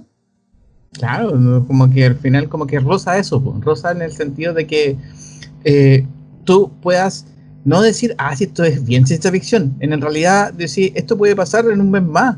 Esto es como que, es, y ese es como que el tinte que le da la serie a que tú tengáis como esa paranoia de estar viéndolo, que estés como eh, enfrento yo a lo que va a pasar. ¿eh? como es en esa onda. Eh, como que te haces la pregunta de, ¿estamos yendo para allá? Es como, ¿y está bien lo como lo estamos haciendo? ¿Lo vamos a aceptar o no? ¿Está todo bien ahí? ¿Qué onda con eso? Y como que la serie te, juega con eso. Pero hay un tema, que, lo que pasa es que la, diferencia más grande que, yo le puedo encontrar con Black Mirror, digamos, para, entender, digamos, lo histórico, ah, que lo que pasa es que se, basa en la exageración de esa realidad. O sea, tenemos el episodio, no, recuerdo cómo se llama, que es el episodio cuando sale la Bryce Dallas Howard y para, poder, digamos, acceder a todas sus cosas, hasta acceder a un departamento, tiene que tener likes, tiene que tener una buena reputación. ¿Sí? qué, buen, qué buen episodio es la exageración de eh, lo que estamos viviendo hoy en día, obviamente. Y eso es lo que le da lo distópico. Pero la cosa es que esta serie tiene eso, pero lo aterriza tan bien porque no exagera en ese sentido. ¿Y dónde puedo encontrar esa exageración? En que, por ejemplo, no hace quizás lo que muchas cosas futuristas pueden hacer, que es poner autos voladores. Esa weá no la hace. O sea, la serie termina el 2037, que es el año donde la hermana supuestamente se va a cargar al, al, al, programa. Y no hay autos voladores, pues, todos andan manejando con cambio o en automático, no, no están ni ahí con... O sea, hasta las bicicletas no son hoverboard o no, no son cualquier cosa, ¿cachai? Entonces, en ese sentido, la serie es bien aterrizada. Tiene ese toque distópico, porque son cosas que pueden llegar a pasar exageradamente, pero muy apegado a la realidad. ¿Cachai? Que yo, yo entiendo esto como que. Eh, lo que pasa es que va a ser un poco la diferencia entre Black Mirror, porque ya como entramos al tema de Black Mirror. Eh, yo como lo vi la diferencia. La diferencia es que Black Mirror eh, te muestra eh, como la premisa. Es como la tecnología funciona así en nuestra sociedad. Como que ya está. En cambio, lo que hace Years and Years es el proceso hacia allá. ¿Cachai? Como que, como que la diferencia es que vamos hacia allá y los vamos a ocupar. Como que está como recién en beta, digamos. las cosas, como que todo lo que podríamos ver en Black Mirror, acá lo vemos como que se está recién probando. Como que la sociedad está recién tomando ese, ese, esa ala como de tecnología bien eh, futurista y que en realidad está inmersa en todo lo que hacemos, en todo, en todo, si, esa es la cuestión, porque que Black Mirror como que se inserta en todo lo que hace la sociedad y, y le dan un valor más eh, alto de lo que debería tener. Entonces, por eso que dependen mucho de ello. En cambio, acá, como que están recién probando las opciones de poder llegar allá. Por eso que yo decía que la, que la serie te, te hace esas preguntas, de que si está, está en lo correcto ir en ese lado, eh, lo estamos haciendo bien, vamos a parar en algún momento o vamos a seguir como que de esa mano y de esa vertiente se bebe la serie. Y en base a eso yo encuentro que ahí está la diferencia. Y lo otro, ¿por qué no salen autos voladores ni cosas muy tan futuristas? Yo al final averigüé y le, cuando le hacen la pregunta a David sobre qué va a pasar con la serie, si va a haber una segunda temporada de toda cuestión, él tajantemente dice que no, que no, que son las seis capítulos y te quedas con eso, nada más. ¿Por qué? Porque si llegara a tener una segunda temporada, ya la producción cambia por completo. ¿Por qué? Porque necesitaría ejecutar muchas más cosas eh, que en ese momento por presupuesto no los puedes hacer. Ya tendrías que colocar tecnología mucho más avanzada, tendrías que tener presupuesto para otras cosas y tendrías que contar una historia aún más power, ¿cachai? De la que tenéis para poder enganchar de nuevo a la gente. Y eso es lo que decía David, que él no tenía como la capacidad en este minuto para hacer eso. Entonces, por eso se quedaba en eso y él siempre lo planteó como seis capítulos, como una miniserie. Nada más. Sí, yo me quiero colgar un poco también de esto de lo que tú hablabas de Black Mirror, porque también me aparece harto en la prensa, ¿cachai? Esto de, esta comparación. De hecho, hay un artículo en la tercera que yo lo leí hasta la mitad y después lo deseché porque... Pero en, ese aspecto, eh, el, el, tema de Black Mirror, yo tengo otra parada con respecto a eso, porque yo siento de que Black Mirror expresa el cómo el ser humano termina siendo corrompido, dañado o subyagado por la tecnología. ¿Cachai? Que es una dinámica que sucede en la actualidad. Eh, que, en el fondo también habla de, el, bueno, mismo título que se supone que Black Mirror es, el, es la pantalla de tu teléfono apagado que te refleja a ti mismo, ¿cachai? Esa es como la idea del, del, nombre. ¿cachai? Pero si tú observáis como la dinámica de la tecnología en esta serie particular, a mí me pasan dos cosas. Uno, y que de hecho eh, Davis también lo, expresa así, que cuando él habla de señor eh, y habla del, link familiar, cuando se hablan todos, dice, es que eso es la expresión del WhatsApp, del grupo familiar de WhatsApp. ¿Cachai? Que en el fondo como que... Y él lo dice, ¿cachai? Que yo ahí reflejé a mi familia hablando por WhatsApp. Oh. cuántico. Y si tú observáis cómo, cómo, cómo, cómo se involucra la tecnología de forma general, tú puedes observar dos polos en, en, esta serie que tienen en común, eh, en el fondo, como cómo hacer daño a través de la tecnología. o cómo la tecnología apoya los procesos familiares o el acceso a información, etc. A la larga, la diferencia que eh, yo creo que es radical también en, esta serie en particular es que, a diferencia de Black Mirror, acá la tecnología termina siendo tan buena o tan mala dependiendo del uso, el sentido que le da el ser humano. ¿Cachai? Y eso es una de las cosas que a mí me gusta de esta serie. La tecnología per se es benigna, weón, en esta serie. ¿Cachai? El ser humano la corrompe o la ensalza, dependiendo para dónde la quiere llevar. Black Mirror no. Black Mirror te, transforma en un esclavo de la tecnología, pero acá no, pues, Claro. Como que está ahí. como que está ahí en, todos los... No sé, siento como que está ahí en la, en la bifurcación. Como, ¿me voy para allá o me voy para acá? Claro, ¿cachai? O sea, en todos los episodios la familia habla, la familia comenta las noticias, se comunican las cosas, y es todo a través de la tecnología, pues. Que es lo mismo que pasa con nosotros, Sí, Oye, lo otro que le iba a comentar, ¿qué, qué opinan de este asunto de que en el futuro ya, ya no hay más contadores? ¿Se extinguieron? no sé. Como que ya no, no necesitan contadores en el futuro. Eh, siento que son los primeros cesantes del futuro. No, eh, técnicamente, porque Celeste es la. Sí, por eso. es la, esposa de Stephen. Pero ¿qué es lo, que pasa? Que todo, todo lo, antiguo queda obsoleto. Y eso se nota también en el último episodio cuando está quedando la cagada porque hay apagones y tienen que volver a imprimir diario y le muestran los papeles a unas niñas escolares y las niñas escolares están diciendo, ¿y para qué sirve esta weá? ¿qué onda? Pero sabéis que además de eso, claro, porque eso, eso es como proyección, pero a la larga la abuela en el discurso del sexto episodio también te pega el guatacazo, porque cuando le espera raspacachos a todos, habla de las cajeras de los supermercados que ya están desapareciendo. Y era como, oh fuck, esto está pasando en la esquina de mi casa, Sí, sí, ese es el punto. y, todo, el proceso tecnológico se ve en la niña esta que es la hija mayor de, Stephen, que no recuerdo cómo se llama, pero... Eh, Bethany. que es la que se colocan los implantes tecnológicos en su cuerpo. Y que al principio de la, de la, de la serie eh, todos pensamos que gracias al diálogo esto, esto, esta, esa construcción de escenas son muy buenas porque ella usa unos filtros para comunicarse, que son unos filtros en la cara que te colocan la cara de anime y todas las cosas, que son las caras que tú colocáis raras en, Instagram, Facebook, las filtros de Instagram. Los filtros de Instagram, cualquier cosa. TikTok. TikTok, alguna cosa que, que usen. Pero el tema es que ella supuestamente no se siente cómoda con su cuerpo. Y obviamente tú lo primero que piensas, y, sus papás lo piensan, ah, está bien que tú quieras ser del sexo opuesto, etcétera, etcétera. Pero ella dice, no, lo que yo quiero es subir mi conciencia a la red.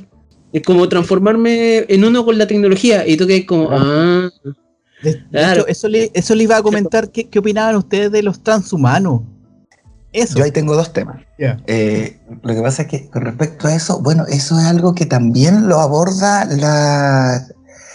La. Dejar un segundo. Rosy, que es la hermana que está en silla de ruedas. Ah, ya. Eh, que cuando habla de la medicina, que ha llegado al punto de, eh, resolver la mm, espina bífida en el útero, ¿cachai? Y, se, larga a reflexionar, es como cuál después cuál es el límite, ¿cachai? Que es algo que empezó a aparecer ya en nuestra sociedad cuando apareció la terapia génica, de que yo puedo modificar genes, en el fondo, que mi hijo sea más alto, rubio, ojo celeste, DiCaprio. Armaya al final, Armaya el caro chico. Claro, es como, ah. cuál es, como cuál es, cuál es el límite de eso.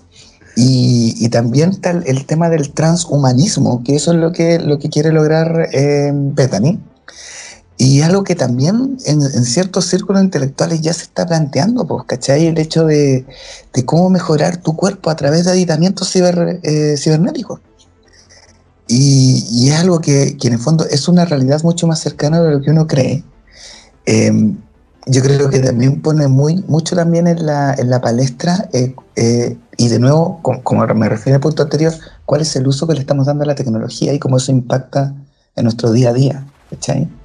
Porque a la larga, eh, Bethany resulta primordial en ese aspecto, porque a ella le entregan una herramienta y por aspectos familiares termina siendo forzado a usar esa herramienta de forma ilegal. Pero eso, eso, le, eso le pasa porque el gobierno le dio la herramienta y ella se transforma en propiedad del gobierno. Que una weá que esa, esa fue la gran metida de en la para, para la familia. Cuando el papá dice mi hija ya no es mía es del gobierno. Claro. Cuático. y, perdón, último detallito. Y con respecto a esto del tema del trans, que yo lo había conversado antes, pero también lo vuelvo a agradecer y ahora lo vuelvo a agradecer explícitamente. El hijo menor de Rosy, que es transgénero, tiene un desarrollo que es tranquilo, viola, no es tema, ni para uno que es espectador ni para el personaje. Y esa cuestión es como, bueno, gracias, weón, gracias. ¿Tú la habías visto en, una, en otra serie así, eh, como trata el tema así? No.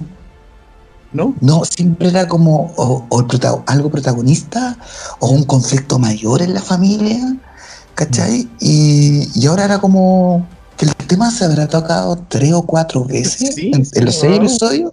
¿Cachai? Y también con mensajes súper potentes, como, bueno, esa es una polera o un vestido. Está en una cena familiar, de repente pasa el niño y Dani pregunta, oye, ¿es una polera o un vestido? Y Edith le responde así como, bueno, ¿qué importa?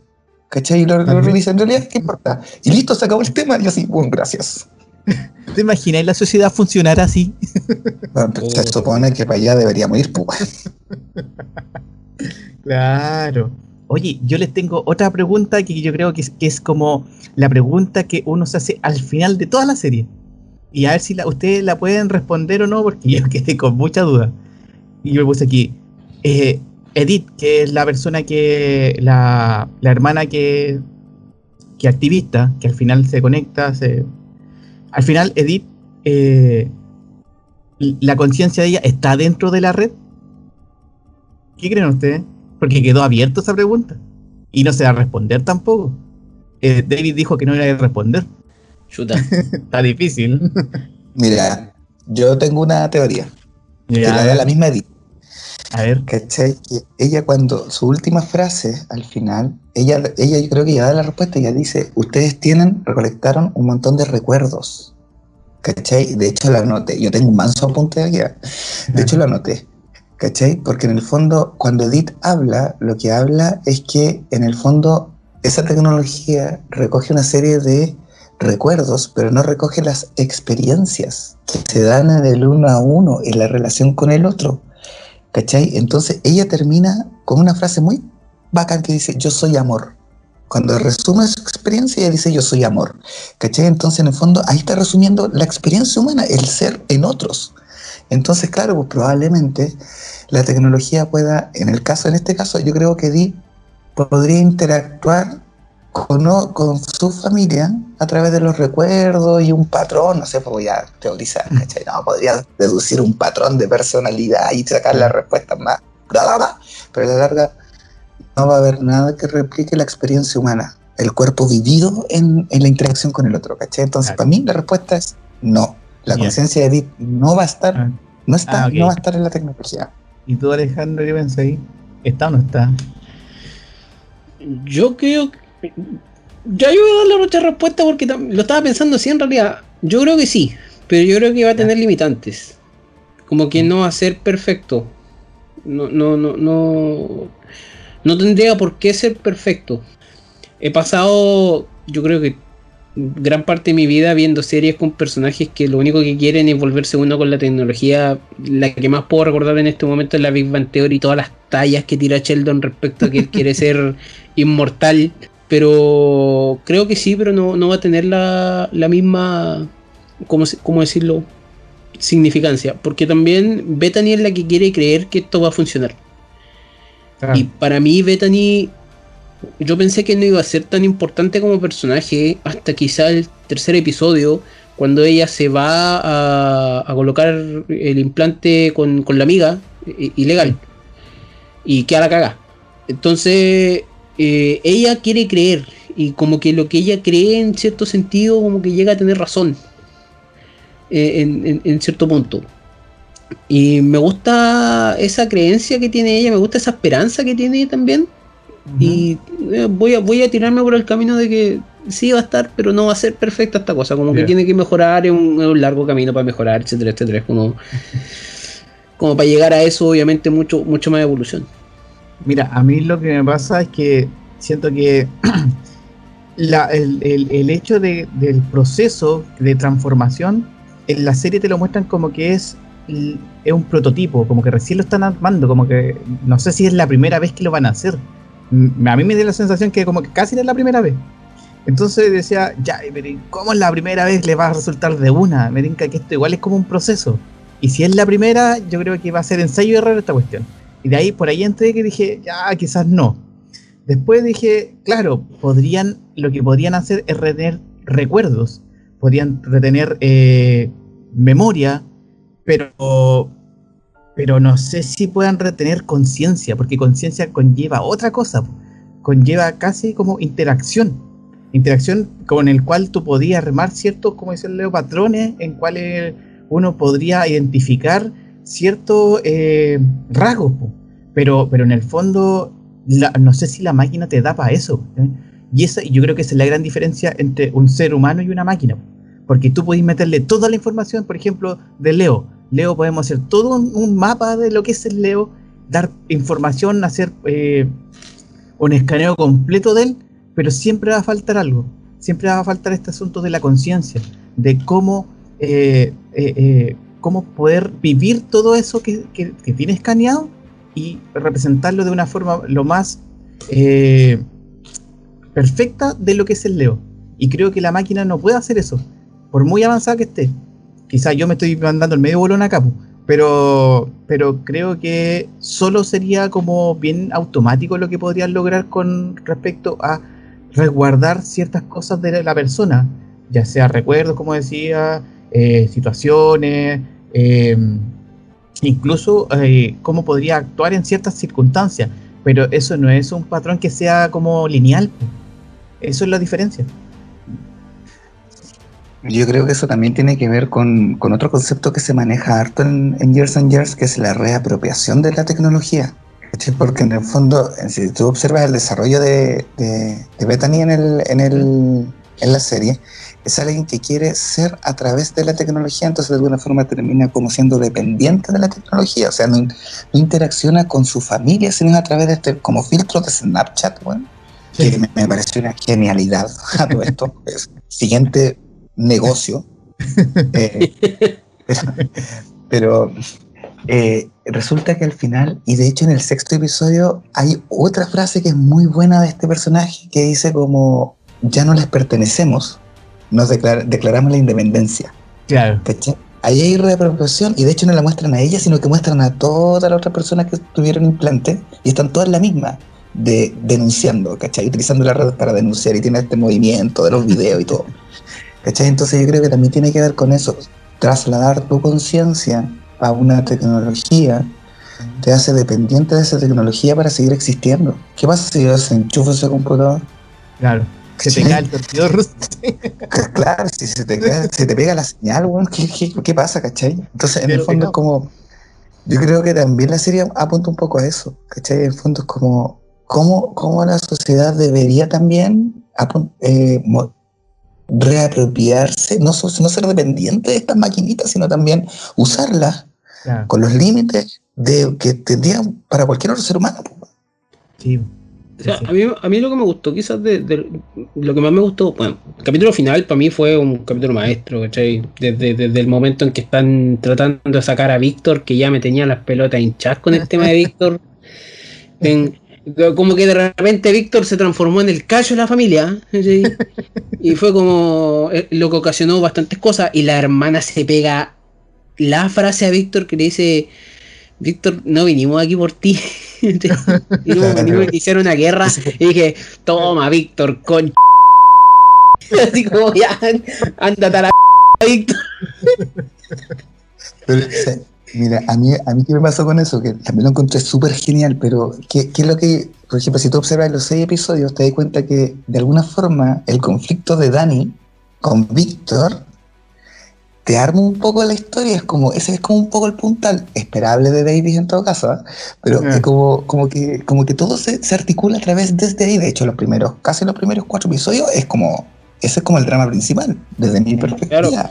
Y te, muestra lo, cerrado que puede llegar a ser el ser humano, weón. Si países que no aceptan homosexualidad literal y, la pena es pena de muerte y que hay como chucha. De hecho, weón, sí, yo, eh, ya no recuerdo en qué episodio fue, pero cuando se muere Dani, es como, weón, ¿cómo sigue esta cuestión? ¿De dónde se van a agarrar ahora? Ya no se pueden agarrar la oreja de Dani. Oh. Entonces, ¿de qué se agarraron? De la nariz de Víctor, weón. Entonces, como que la familia, la familia traslada como el amor de, hacia Dani, lo traslada hacia Víctor, pues, Entonces, pues yo creo que por eso, pero esa frase al final es como, no te creas tan importante, Víctor, no vinimos solo por ti. Para mí como espectador también fue como, what? Siguiente drama. Para mí fue tan impactante como la bomba del primer episodio. Sí, pero a lo, que, a lo que iba con el último episodio era prácticamente cuando están subiendo la conciencia de Edita a, la máquina, porque al final era como un acuario. O sea, el, prop era un acuario, estaba bonito. Ellos, los que están escuchando la historia, los que están viendo cómo sucede todo, logran crear una relación con ella que al final le dicen nosotros no tenemos permitido interactuar con, con las personas, pero fue un honor. Y fue como, chucha, escuchar la historia de una persona a veces es súper importante, escuchar a una persona que, ha vivido muchas cosas y cómo te las cuenta es también súper importante y no se tiene que perder eso. Porque por último, para que ojalá no quedemos como Futurama, que solamente queda la cabeza viva, ¿cachai? Y, en, un, en un envase por toda la eternidad, ¿no? esto era algo distinto porque incluso ellos notan que había cariño, había amor por, todos los programas que había cuando ella habla de su hermano, si lo perdonó o no. Dice, lo, lo captaste, fue fuerte, eh, fue, una, fue intenso. Pero ¿cachai? Que toda esa dinámica, incluso los, lo, llámalo operarios, los operarios del, del, proceso, ¿cachai? Validan el recuerdo de Edith en tanto pueden interactuar con él. ¿Cachai? A la larga, eso refuerza más la idea de que la, existencia solamente se prueba a través de la vivencia y la interacción con otros, ¿cachai? Yo creo que hay un mensaje muy potente, bueno. Sí, sí, en el fondo ahí está, ahí está el refuerzo. Eso es, como la base de, todo el resto, porque si no tienes eso, al final se transforma en otra cosa, ¿no? ¿Cachai? Y pierde como el, valor real del, tema, po. Entonces, como que no. Por eso yo encuentro que quizá quedó a medio caminar el tema. Sí, es que lo que pasa es que yo creo que también te lo deja medio caminar porque es algo que como uno como ser humano siempre está buscando, porque a la larga el conservar tu conciencia en la máquina es otra forma más de tener sentido de trascendencia. Ah, sí. Y el mensaje que a mí me deja eso en particular es que tú no puedes trascender si no es a través de otros. ¿Cachai? Ah, como tu trascendencia es tu legado. Necesitas al otro para poder trascender, pues si no, ¿quién te reconoce? Es verdad. Sí, eso tenés razón, sí. Oye, nosotros lo podemos poner más como ejemplo.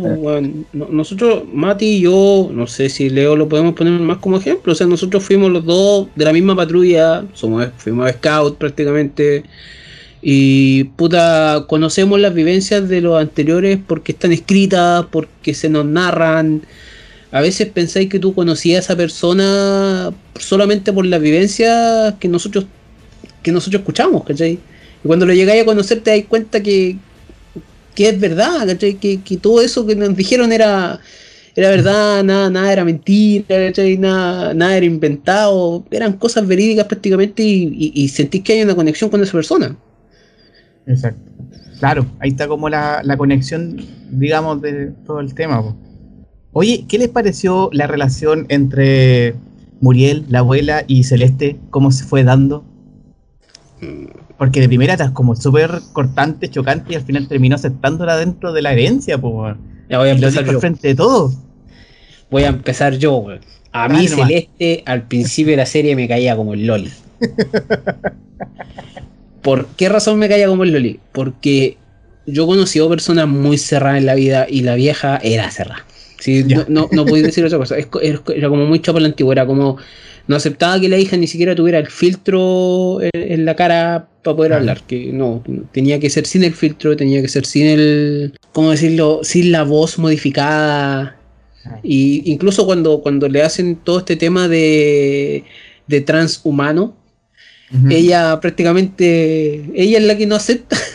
y la hija sale obviamente enojada arriba en la más típica escena de hijo enojado con el papá. Y en ese sentido eh, me caía muy mal.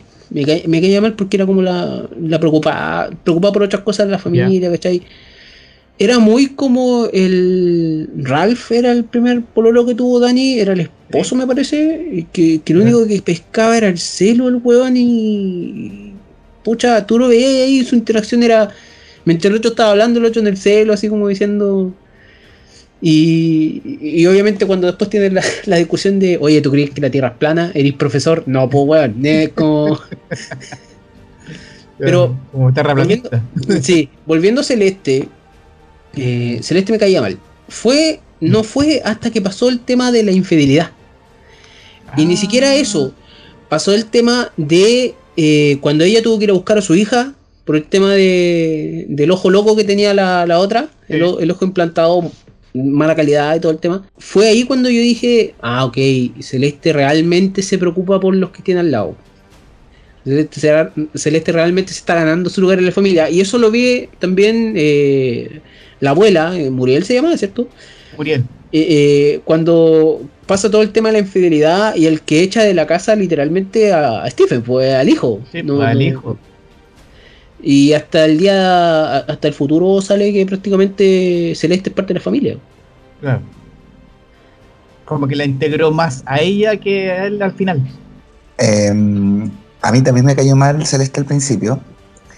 Y como personaje, eh, nunca me terminó de caer mal, en verdad. Es que ¿sabes lo que me pasó con Celeste, Es que dentro de todos, eh, me llama la atención lo que me pasó con Celeste a pesar de que la familia representa todos los estereotipos de una sociedad, Celeste es la única que me suena cliché.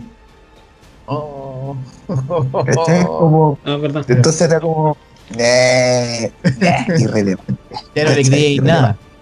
No, o sea, no es que no le creyera, es como eh, hasta predecible. Sí, probablemente. Lo único que me sorprendió fue lo que dijo Beth en el final, como que no volvió con Stephen. ¿Cachai? Pero lo demás era como, mm, sí, va a presionar por la plata, sí, no le va a gustar que la hija se haga los implantes, sí, se va a quedar cuidando a la abuela, y sí, la abuela después va a terminar validándola a ella y no al loco infiel, sí, ok, era lo que esperaba que pasara. Ese fue el único personaje cliché. Hay una cosa que, yo, que yo no esperé de ella. O sea, tú decís eso, pero eh, hay una cosa que yo no esperé de ella, que fue el final cuando trató de, salvar a Stephen eh, en los registros de la computadora, esa media rara que tenían. que quería borrar el nombre o algo. Pues ella sabía que su hija, si se metía en problemas, iba a quedar la cagada, ¿cachai? Y ella le decía que no a su hija, pero ella también estaba dispuesta a hacerlo, de alguna manera. Eso fue bastante raro. No sé, yo no lo considero tan raro porque en el fondo es como, no sé si estaba salvando a su ex marido o al papá de sus hijas. Y de hecho lo dice un poco en el discurso también, es como, eres el papá de mis hijas. Como que tiene un motivo súper también cliché dentro de la desarrollo de distintas series. Es como, como también como en el fondo como eh, eres el padre de mis hijas y a pesar de que me pusiste el gorro de la manera más fea posible por tanto tiempo, y a pesar de que yo lo supe y sostuve la relación por las niñas, ahora te estoy salvando por las niñas, ¿cachai? Claro, ¿cachai? Entonces Larga era como, ah, sí, te he visto en otras series, te he visto en otras películas, te he visto en otras casas, ¿cachai? Entonces, por eso no, como que no me impactó tanto, perdón. Oye, ¿notaron esa cosa de que a pesar de que pasaban los años, el, común denominador de toda esta cuestión era como que siempre la familia estaba en comunicación, en ningún momento como que dejaron de tener comunicación eh, eh, con, los instrumentos que tenían y todo eso. Yo, yo, o sea, esa es una de las cosas que a mí cuando, cuando hablábamos al inicio, como de el hecho de que no estuviera la mamá y el papá marcaba la, la brecha generacional entre la abuela y, y, la línea de hermanos, ¿cachai? Y eso me llamó mucho la atención porque Efectivamente, siempre está este tema de la cohesión que también es a través de la tecnología, tanto así que incluso la abuela termina adoptando tecnología para poder mantenerse comunicado con los nietos, ¿cachai? Claro. Entonces, ¿qué es lo que me llama la atención de eso? Que es como que la abuela termina siendo este factor común efectivamente de unión familiar que representa como las tradiciones, ¿cachai? Pero a la vez es la más tradicionalista, pero es la que más se adapta a los cambios, ¿cachai? todos los otros se resisten de alguna forma a la caga que está quedando. Y ella fluye, ¿cachai? La abuela fluye con todo. Y de hecho fluye a tal punto que empieza a adoptar ciertas costumbres de las generaciones nuevas. De hecho, si te das cuenta, tampoco le da color, siendo tradicionalista ella, no le da color al, a Lincoln, que, al final termina siendo transgénero con todo, ¿cachai? Con todo el le, dio más color porque se llama Lincoln, pues. que, que, eso fue la, cosa del primer capítulo. ¿Cómo le vaya a poner así? Pero, pero después, ¿cómo se llama el, el esposo de, de, la, que tiene, la que está en silla de ruedas de Rosie? Me parece que era. ¿Cómo se llama? Era un nombre con J, weón. Y, era más ridículo que Lincoln, weón. Y yo que como. John Joe, algo así, ¿cachai? Sí, era. John Joe, John. John no, algo sí, parece que algo así era. Y yo quedé como, no. claro, se preocupan de eso. Y mira, preocúpense de este que tiene peor nombre. No, pero, pero es verdad. La, la, la Muriel se, se adapta bastante y eh, era entretenido porque ella no sufre de la misma manera que sufren los otros protagonistas, ¿cachai?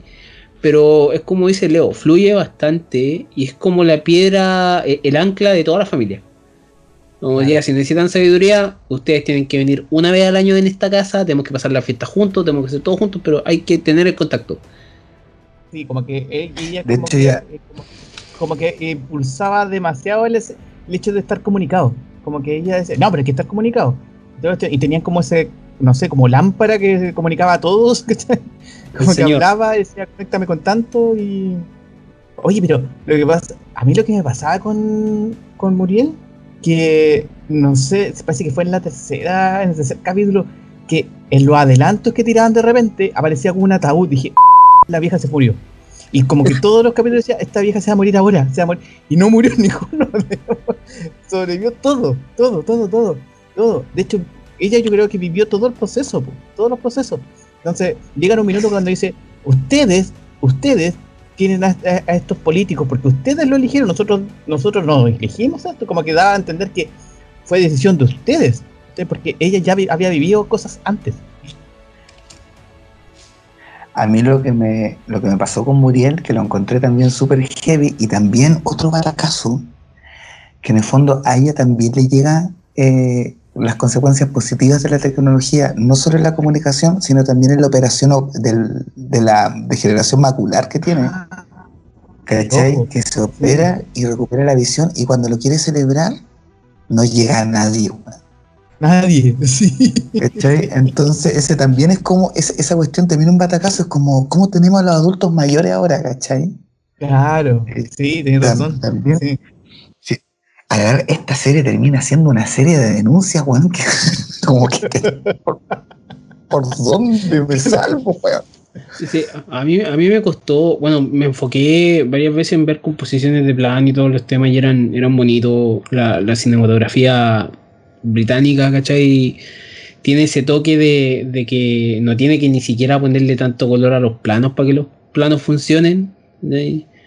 Lo, había visto ya hasta en Fleabag, o sea, Fleabag, la serie es totalmente así oscura y o con colores poco vivos.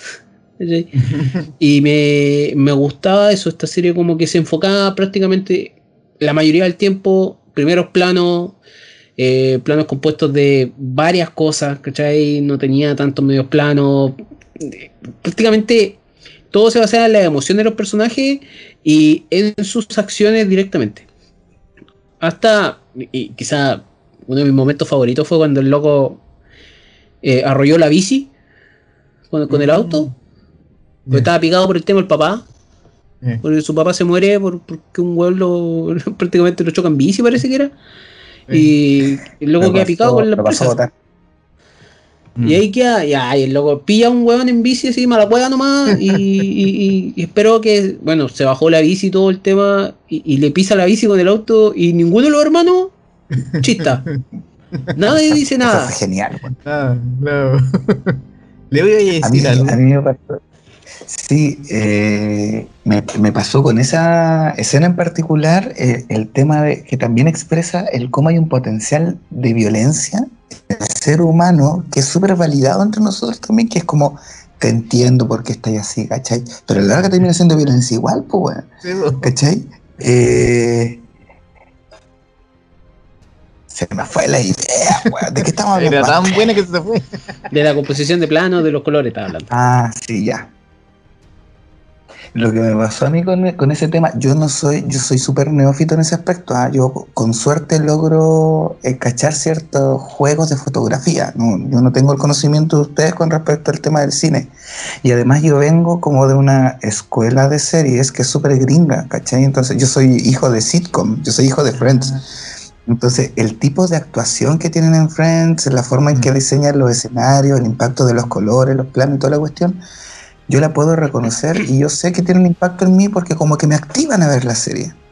Que es algo que no me pasó en esta serie y que de hecho para mí fue punto en contra, pero lo entiendo que es porque es una serie británica, no gringa. ¿Cachai? Que es como que los colores, como que la escenografía, como que pasaban piola. Pero a la vez eso intensificó mucho más mi experiencia emocional en la relación con los personajes. Porque no tenía como arrancarme tampoco.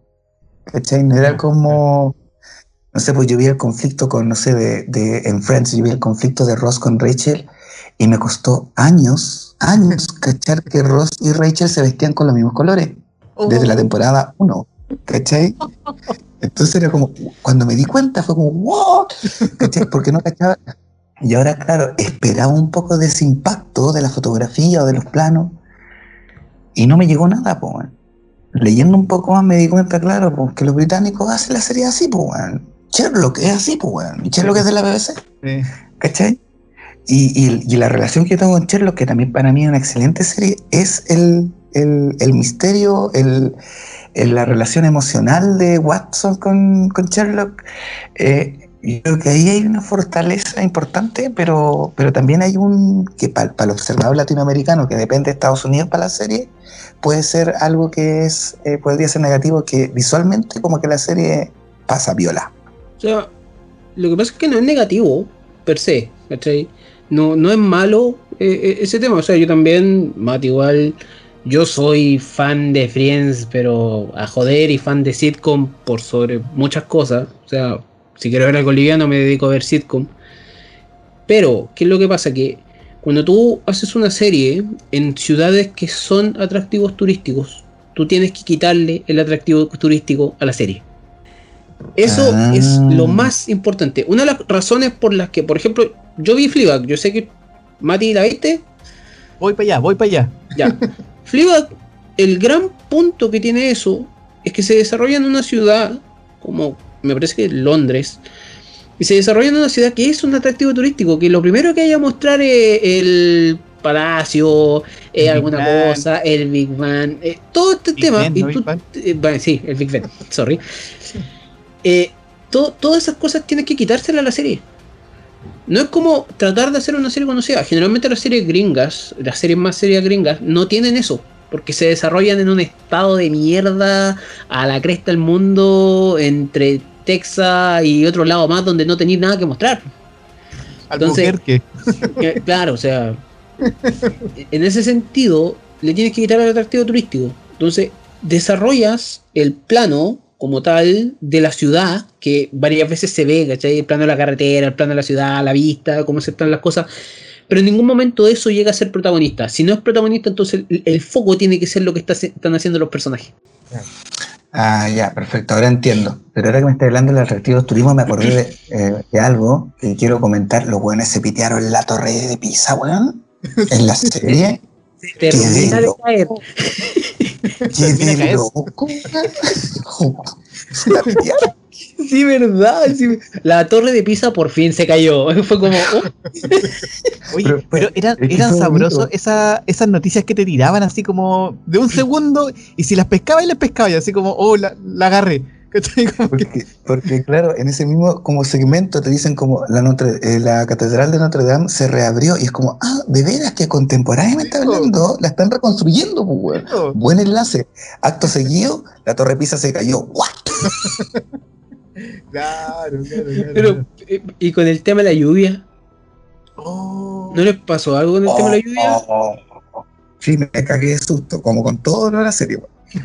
80 días de lluvia. El gran diluvio para la gente que cree. Pero, Oh, de veras, buen punto.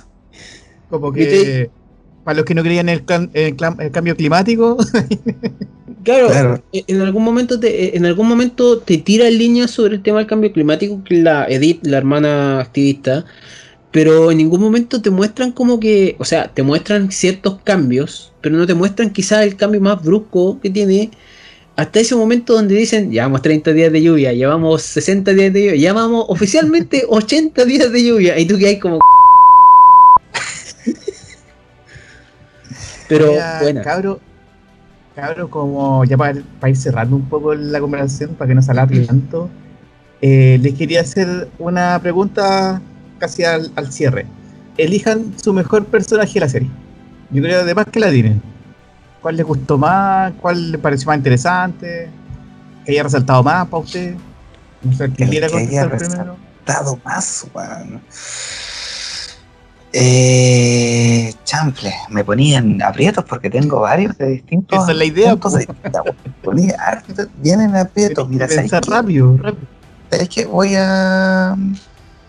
Voy a. Mm, voy a ser coherente con. Ya. Voy a ser coherente con, con mi propio sentir, weón. Dani. Dani para mí creo que es el personaje más rescatable porque uno lleva la historia. Bueno, lleva la historia completa Dos creo que es el personaje más honesto dentro de la serie. El que toma la, ese personaje es el que toma las decisiones más honestas, más puras, más limpias. Es un personaje que estéticamente es atractivo. Es un personaje que también tiene un desarrollo que es súper intenso. Eh, y que está muy relacionado con mis propios valores también. Entonces, como que porque es un tipo que tiene una conciencia social y política súper fuerte, ¿cachai? Que se guía en base al amor, que el tipo se desespera, eh, lo hace todo por su, por su pareja. Eh, y yo creo que ahí hay, hay, un, hay un muy buen desarrollo de personaje. Yo creo que para mí él también es, y porque valida mucho a los otros personajes. Y los otros personajes de alguna forma lo siguen en el guion. Entonces yo creo que ahí, eh, para mí Dani es el personaje rescatable. Claro, aunque Vivian Rock también se lleva hartos puntos. Oye, Alejandro, Peladito, ¿qué quieren todos? ¿Algún personaje? Rosie se llama la. Que es lo opuesto a Dani. No es porque sea lo ah. opuesto, es porque prácticamente la manera de ser de ella me gustó bastante. Es como la la creyente al principio en que todas estas cosas en algún momento van a mejorar. Si elegimos a Vivian Rock y todo, obviamente después pasa la gran escena del el ojo y después es ella la que está haciendo las cosas de manera muy distinta a, con el final. Y, eso me gustó. Quizá es un muy buen desarrollo de personaje para un personaje que eh, yo no me había dado cuenta que tenía eh, espina bífida, ¿cachai? Hasta que la primera vez que la muestran en silla de ruedas, porque los primeros planos de ella es como súper, la muestran en auto, la muestran en otras cosas, y como que de repente te das cuenta, oye, ¿por qué está en silla de ruedas ella? No, no sé, y como que me encantó el personaje. Desde ese momento en adelante, no es que le tuviera pena ni nada, sino que yo dije, no sé por qué siento que este personaje va a ser algo importante, y lo termina siendo. Y eso eso me gustó. Aparte, el humor que tiene ella es súper negro. Si la jodió, se tiene unas tallas así. Sobre todo la talla, la talla de Víctor, yo la disfruté tanto cuando dijo, te apuesto que si le decimos a Dani, digamos que Demo le pega a Víctor. Demo el dinero a Víctor. Oye, como que ella tomaría, toma muchas decisiones como las que tomarías tú. En, en, el sentido de humor, digo yo. Así como. Sí, como decisiones humorísticas, sí. Sí, sí. Mira, a mí la que, eh, la que me llamó mucho la atención, en realidad tiene que ver con un asunto de que es porque lo que me generó el, personaje fue odio. Entonces, para mí sí que me genera algo el personaje que está bien construido. Entonces, por, por ahí me fui yo. Entonces, el, personaje, obviamente, de Vivian Rock, que para mí, como que ya. Al tercer capítulo ya lo detestaba ya, ¿viste? Y me pareció que si un personaje te llega a, producir alguna sensación es porque hay algo ahí, hay algo que no pasa desapercibido. Entonces me parece que ese personaje eh, tenía toda mi atención cuando tenía que hacer algo porque cada vez que hacía algo como que la detestaba Perdón, ¿y no te pasó nada con Stephen? Sí, pero me pasaba más con la otra, po. Sí, sí, me, ah. pasaban, me pasaban cosas con él, pero, pero, pero con Vivian era como cuestión ya como más de guata, ¿cachai? Como de, de oh, aparecía la escena de ella y, y como ya, ya me, voy a enojar, Como de la no te creo nada. es que a mí una cosa, por ejemplo, yo elegí Rosy porque yo no la pude predecir, ¿cachai? Uno, ve tanta cosa, vemos tanta película, serie que tú ya predices lo que va a pasar. A Dani lo predije desde el primer capítulo. Le saqué el rollo al tiro, yo no sé por qué. Yo dije, ah, se irá a meter con Víctor, weón. Así como, si te están dando ahí las pistas así, pero de la nada. Y Stephen empezó bien. Hasta que tú le sacas el rollo ya que está siendo infiel, para que eh, y, y todos los temas que pasan abajo, que es como el declive del personaje. Y dije, Rosy no, no tiene eso, porque Rosy va bajito, tranquila, detrás pica el indio, y de repente para arriba. más. Sí, de repente para arriba. Ya, ya, yo dije, ya, aquí, ok. Edith nunca me, nunca me pudo convencer, ¿cachai? De los hermanos, lamentablemente nunca me pudo convencer. Era como la porfía, era como odio. Pero, eh, Leo, ¿no te escuchaste recién lo que dijiste? ¿No se escucha? ¿No se escucha? Perdón, ahora sí. que eh, lo de Edith es chistoso porque, claro, no es tan impactante ¿eh? para, ti, pero en el fondo, si tú lo ves desde cierto punto de vista, es la que te cuenta la historia, pues, Sí, Completa. Sí, es la narradora. Estamos viendo, desde la perspectiva de ella todo. Claro, por eso lo sabía al final. Eso como que para mí, dentro de la serie, lo encontré medio anticlimático. Pero como que lo dejé pasar. No te arruina la serie no me arruina la serie, pero le baja por lo menos su, puntito, porque, pucha, se supone. Eh, con eso me dice que no fue imparcial, ¿cachai? Sí. Que, que en la contada historia no es imparcial, que fue como. Ya, es como el final medio raro que, tiene, pero no, lo arruina todo. No, no, en ningún momento te, te lo jode. De hecho, me llama la atención porque eh, tú cuando en, el segmento anterior tú decías de que hay que ver esta serie sin, como, sin tomar como un partido, sin tomar un polo. Pero lo estáis viendo desde, un, desde la narrativa de un personaje que es oposicionista a todos los fenómenos que están ocurriendo. Y entonces igual como por eso. Mm. específicamente lo dije por eso, porque el golpe final es lo que te va a dar una sorpresa, la cual te va a hacer decidir si eres tú imparcial o no.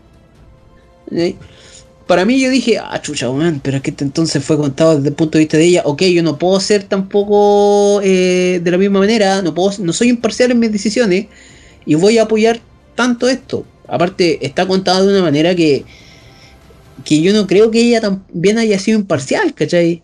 Obvio que no. hay, toda una. No, termina, termina la idea. No, que hay, hay toda una hay toda una tendencia que se explica después de la narrativa, porque una que todo en la serie es rectificatorio a la larga. Y es también la tendencia del personaje. Claro, yo le decía como para ir cerrando ya esta conversación que igual nos llevó a muchas cosas. Linkeamos muchas cosas, vimos ciertos aspectos, vimos personajes, no, creo que a todos nos impactó de alguna forma, pero nos impactó. Eh, y eso habla bien de la serie. No sé, me gustaría que dijeran sus últimas palabras sobre la serie, la recomendación, cómo quieren que la gente pueda verlo. ¿Tienen algún tips para que la gente lo, lo vea de alguna forma? Cosas así. Eh, yo tengo como una experiencia, ¿cómo va a cerrar esto en general? Hay dos series en la vida que a mí me han hecho llorar al final. y que me han mantenido en una emoción constante en cada uno de los episodios. ¿Ya? Sense 8. ¿Ya? Y esta. Oh. ¿Cachai? para mí está a ese nivel, es como el final me es altamente emocionante. Cada uno de los episodios me eran altamente emocionantes. No pude no conectar con alguno de los personajes. Ya, Era inevitable. ¿Cachai? Entonces, para mí, una, una serie altamente recomendable, muy recomendable, pero también con los cuidados necesarios, porque al ser tan intensa, eh, hay que verla en un muy buen estado. ¿cachai? Esa es mi recomendación, pero es una muy buena serie para mí. Sí, pero es una muy buena serie, güey. Muy, muy buena serie. Alejandro. Fortaleza emocional para ver esta serie, yo creo. Porque te va, te va a dejar, te va a tocar de una u otra manera. O sea, eh, y eso es algo que no me esperaba esta serie. O sea, los comentarios que veían eran bastante buenos. No me lo esperaba. Tanto así que el episodio final quizá desemboca en mi momento más chocante que es eh, cuando están grabando en el centro, en, el centro de detención ese. Están grabando y era como estar nuevamente en los temas de las marchas y todos los temas así, eh, grabándolo a, ciertas fuerzas. a ver qué caga se mandan o algo, eso fue bastante duro esa fortaleza emocional tiene que estar. O sea, por eso recomiendo no verla, o sea, verla sin ninguna preferencia ah, política o lo que uno tenga, quitárselas por un rato, ser totalmente neutro y ver cómo todo se desarrolla, porque esa visión es súper buena. Eh, y la serie tiene, a pesar de, todo lo, lo, bonito, tiene un guion muy bonito. O sea, tiene un guion muy bueno. Tiene, la producción, no sé, o sea, se, también se cayó quizás en algunos efectos, o sea, se veía que una explosión era más falsa que la cresta, ¿cachai? Era como poner fuego en una sucursal de algo, pero... Eh, la, de, la, de, la de Big Ben, bueno, como que no la compré. sí, fue como, no, ¿qué onda? Así como, pero se puede entender porque después yo creo que el presupuesto se le fue específicamente en lo que era la tecnología, ¿cachai? O sea, los efectos de, de Bethany eran bastante buenos. Eh, o sea, Bethany al final de la serie ocupa el teletrabajo definitivo, Sí, sí, verdad. Para estos tiempos.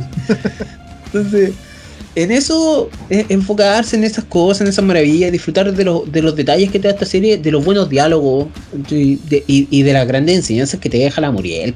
Sí, Yo creo que se lleva el MVP en ese sentido de la familia porque eh, es la, es la más valiosa en ese sentido es como el Tesoro Nacional. Y es súper buena. Y bueno, sé que me vaya a preguntar la nota, así que. ¿Qué eh, nota le poní? Un 8 de 10. Un 8 de 10. Wow. A la temporada completa. Sí, sí. Temporada completa. ¿Dónde se cae? En efectos y en quizá en ciertas cosas que son predecibles, pero. Y en el final. Ya. Pero nada de eso le quita peso a todas las cosas que pasan entre medio. Nada.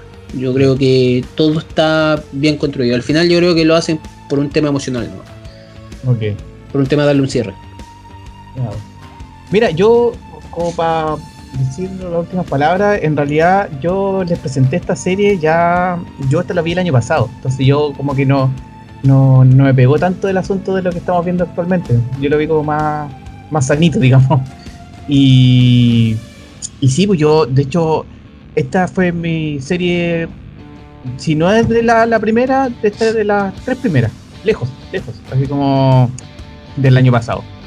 Y me parece que tenía tanta, tan poca difusión que muy poca gente no sepa que existe, que me, sonó como una campaña personal, así como, cabros, vean esta cuestión, porque de verdad no le va a ser indiferente. Entonces, me parece que había que parar un poco, hablar del tema, ver todas las cosas que pasaban y poder ver las experiencias que tuvieron las demás personas, porque estoy seguro que toda la gente lo quizás lo va a tomar de otra forma, pero, pero de en alguna, de alguna otra manera les va a afectar algo. Entonces quería ver esa sensación, pues quería ver qué, qué pasaba con la gente cuando vieran esta serie. Y ustedes fueron mis conejillos de India para ver qué iba a pasar. Puta, gracias, Juan.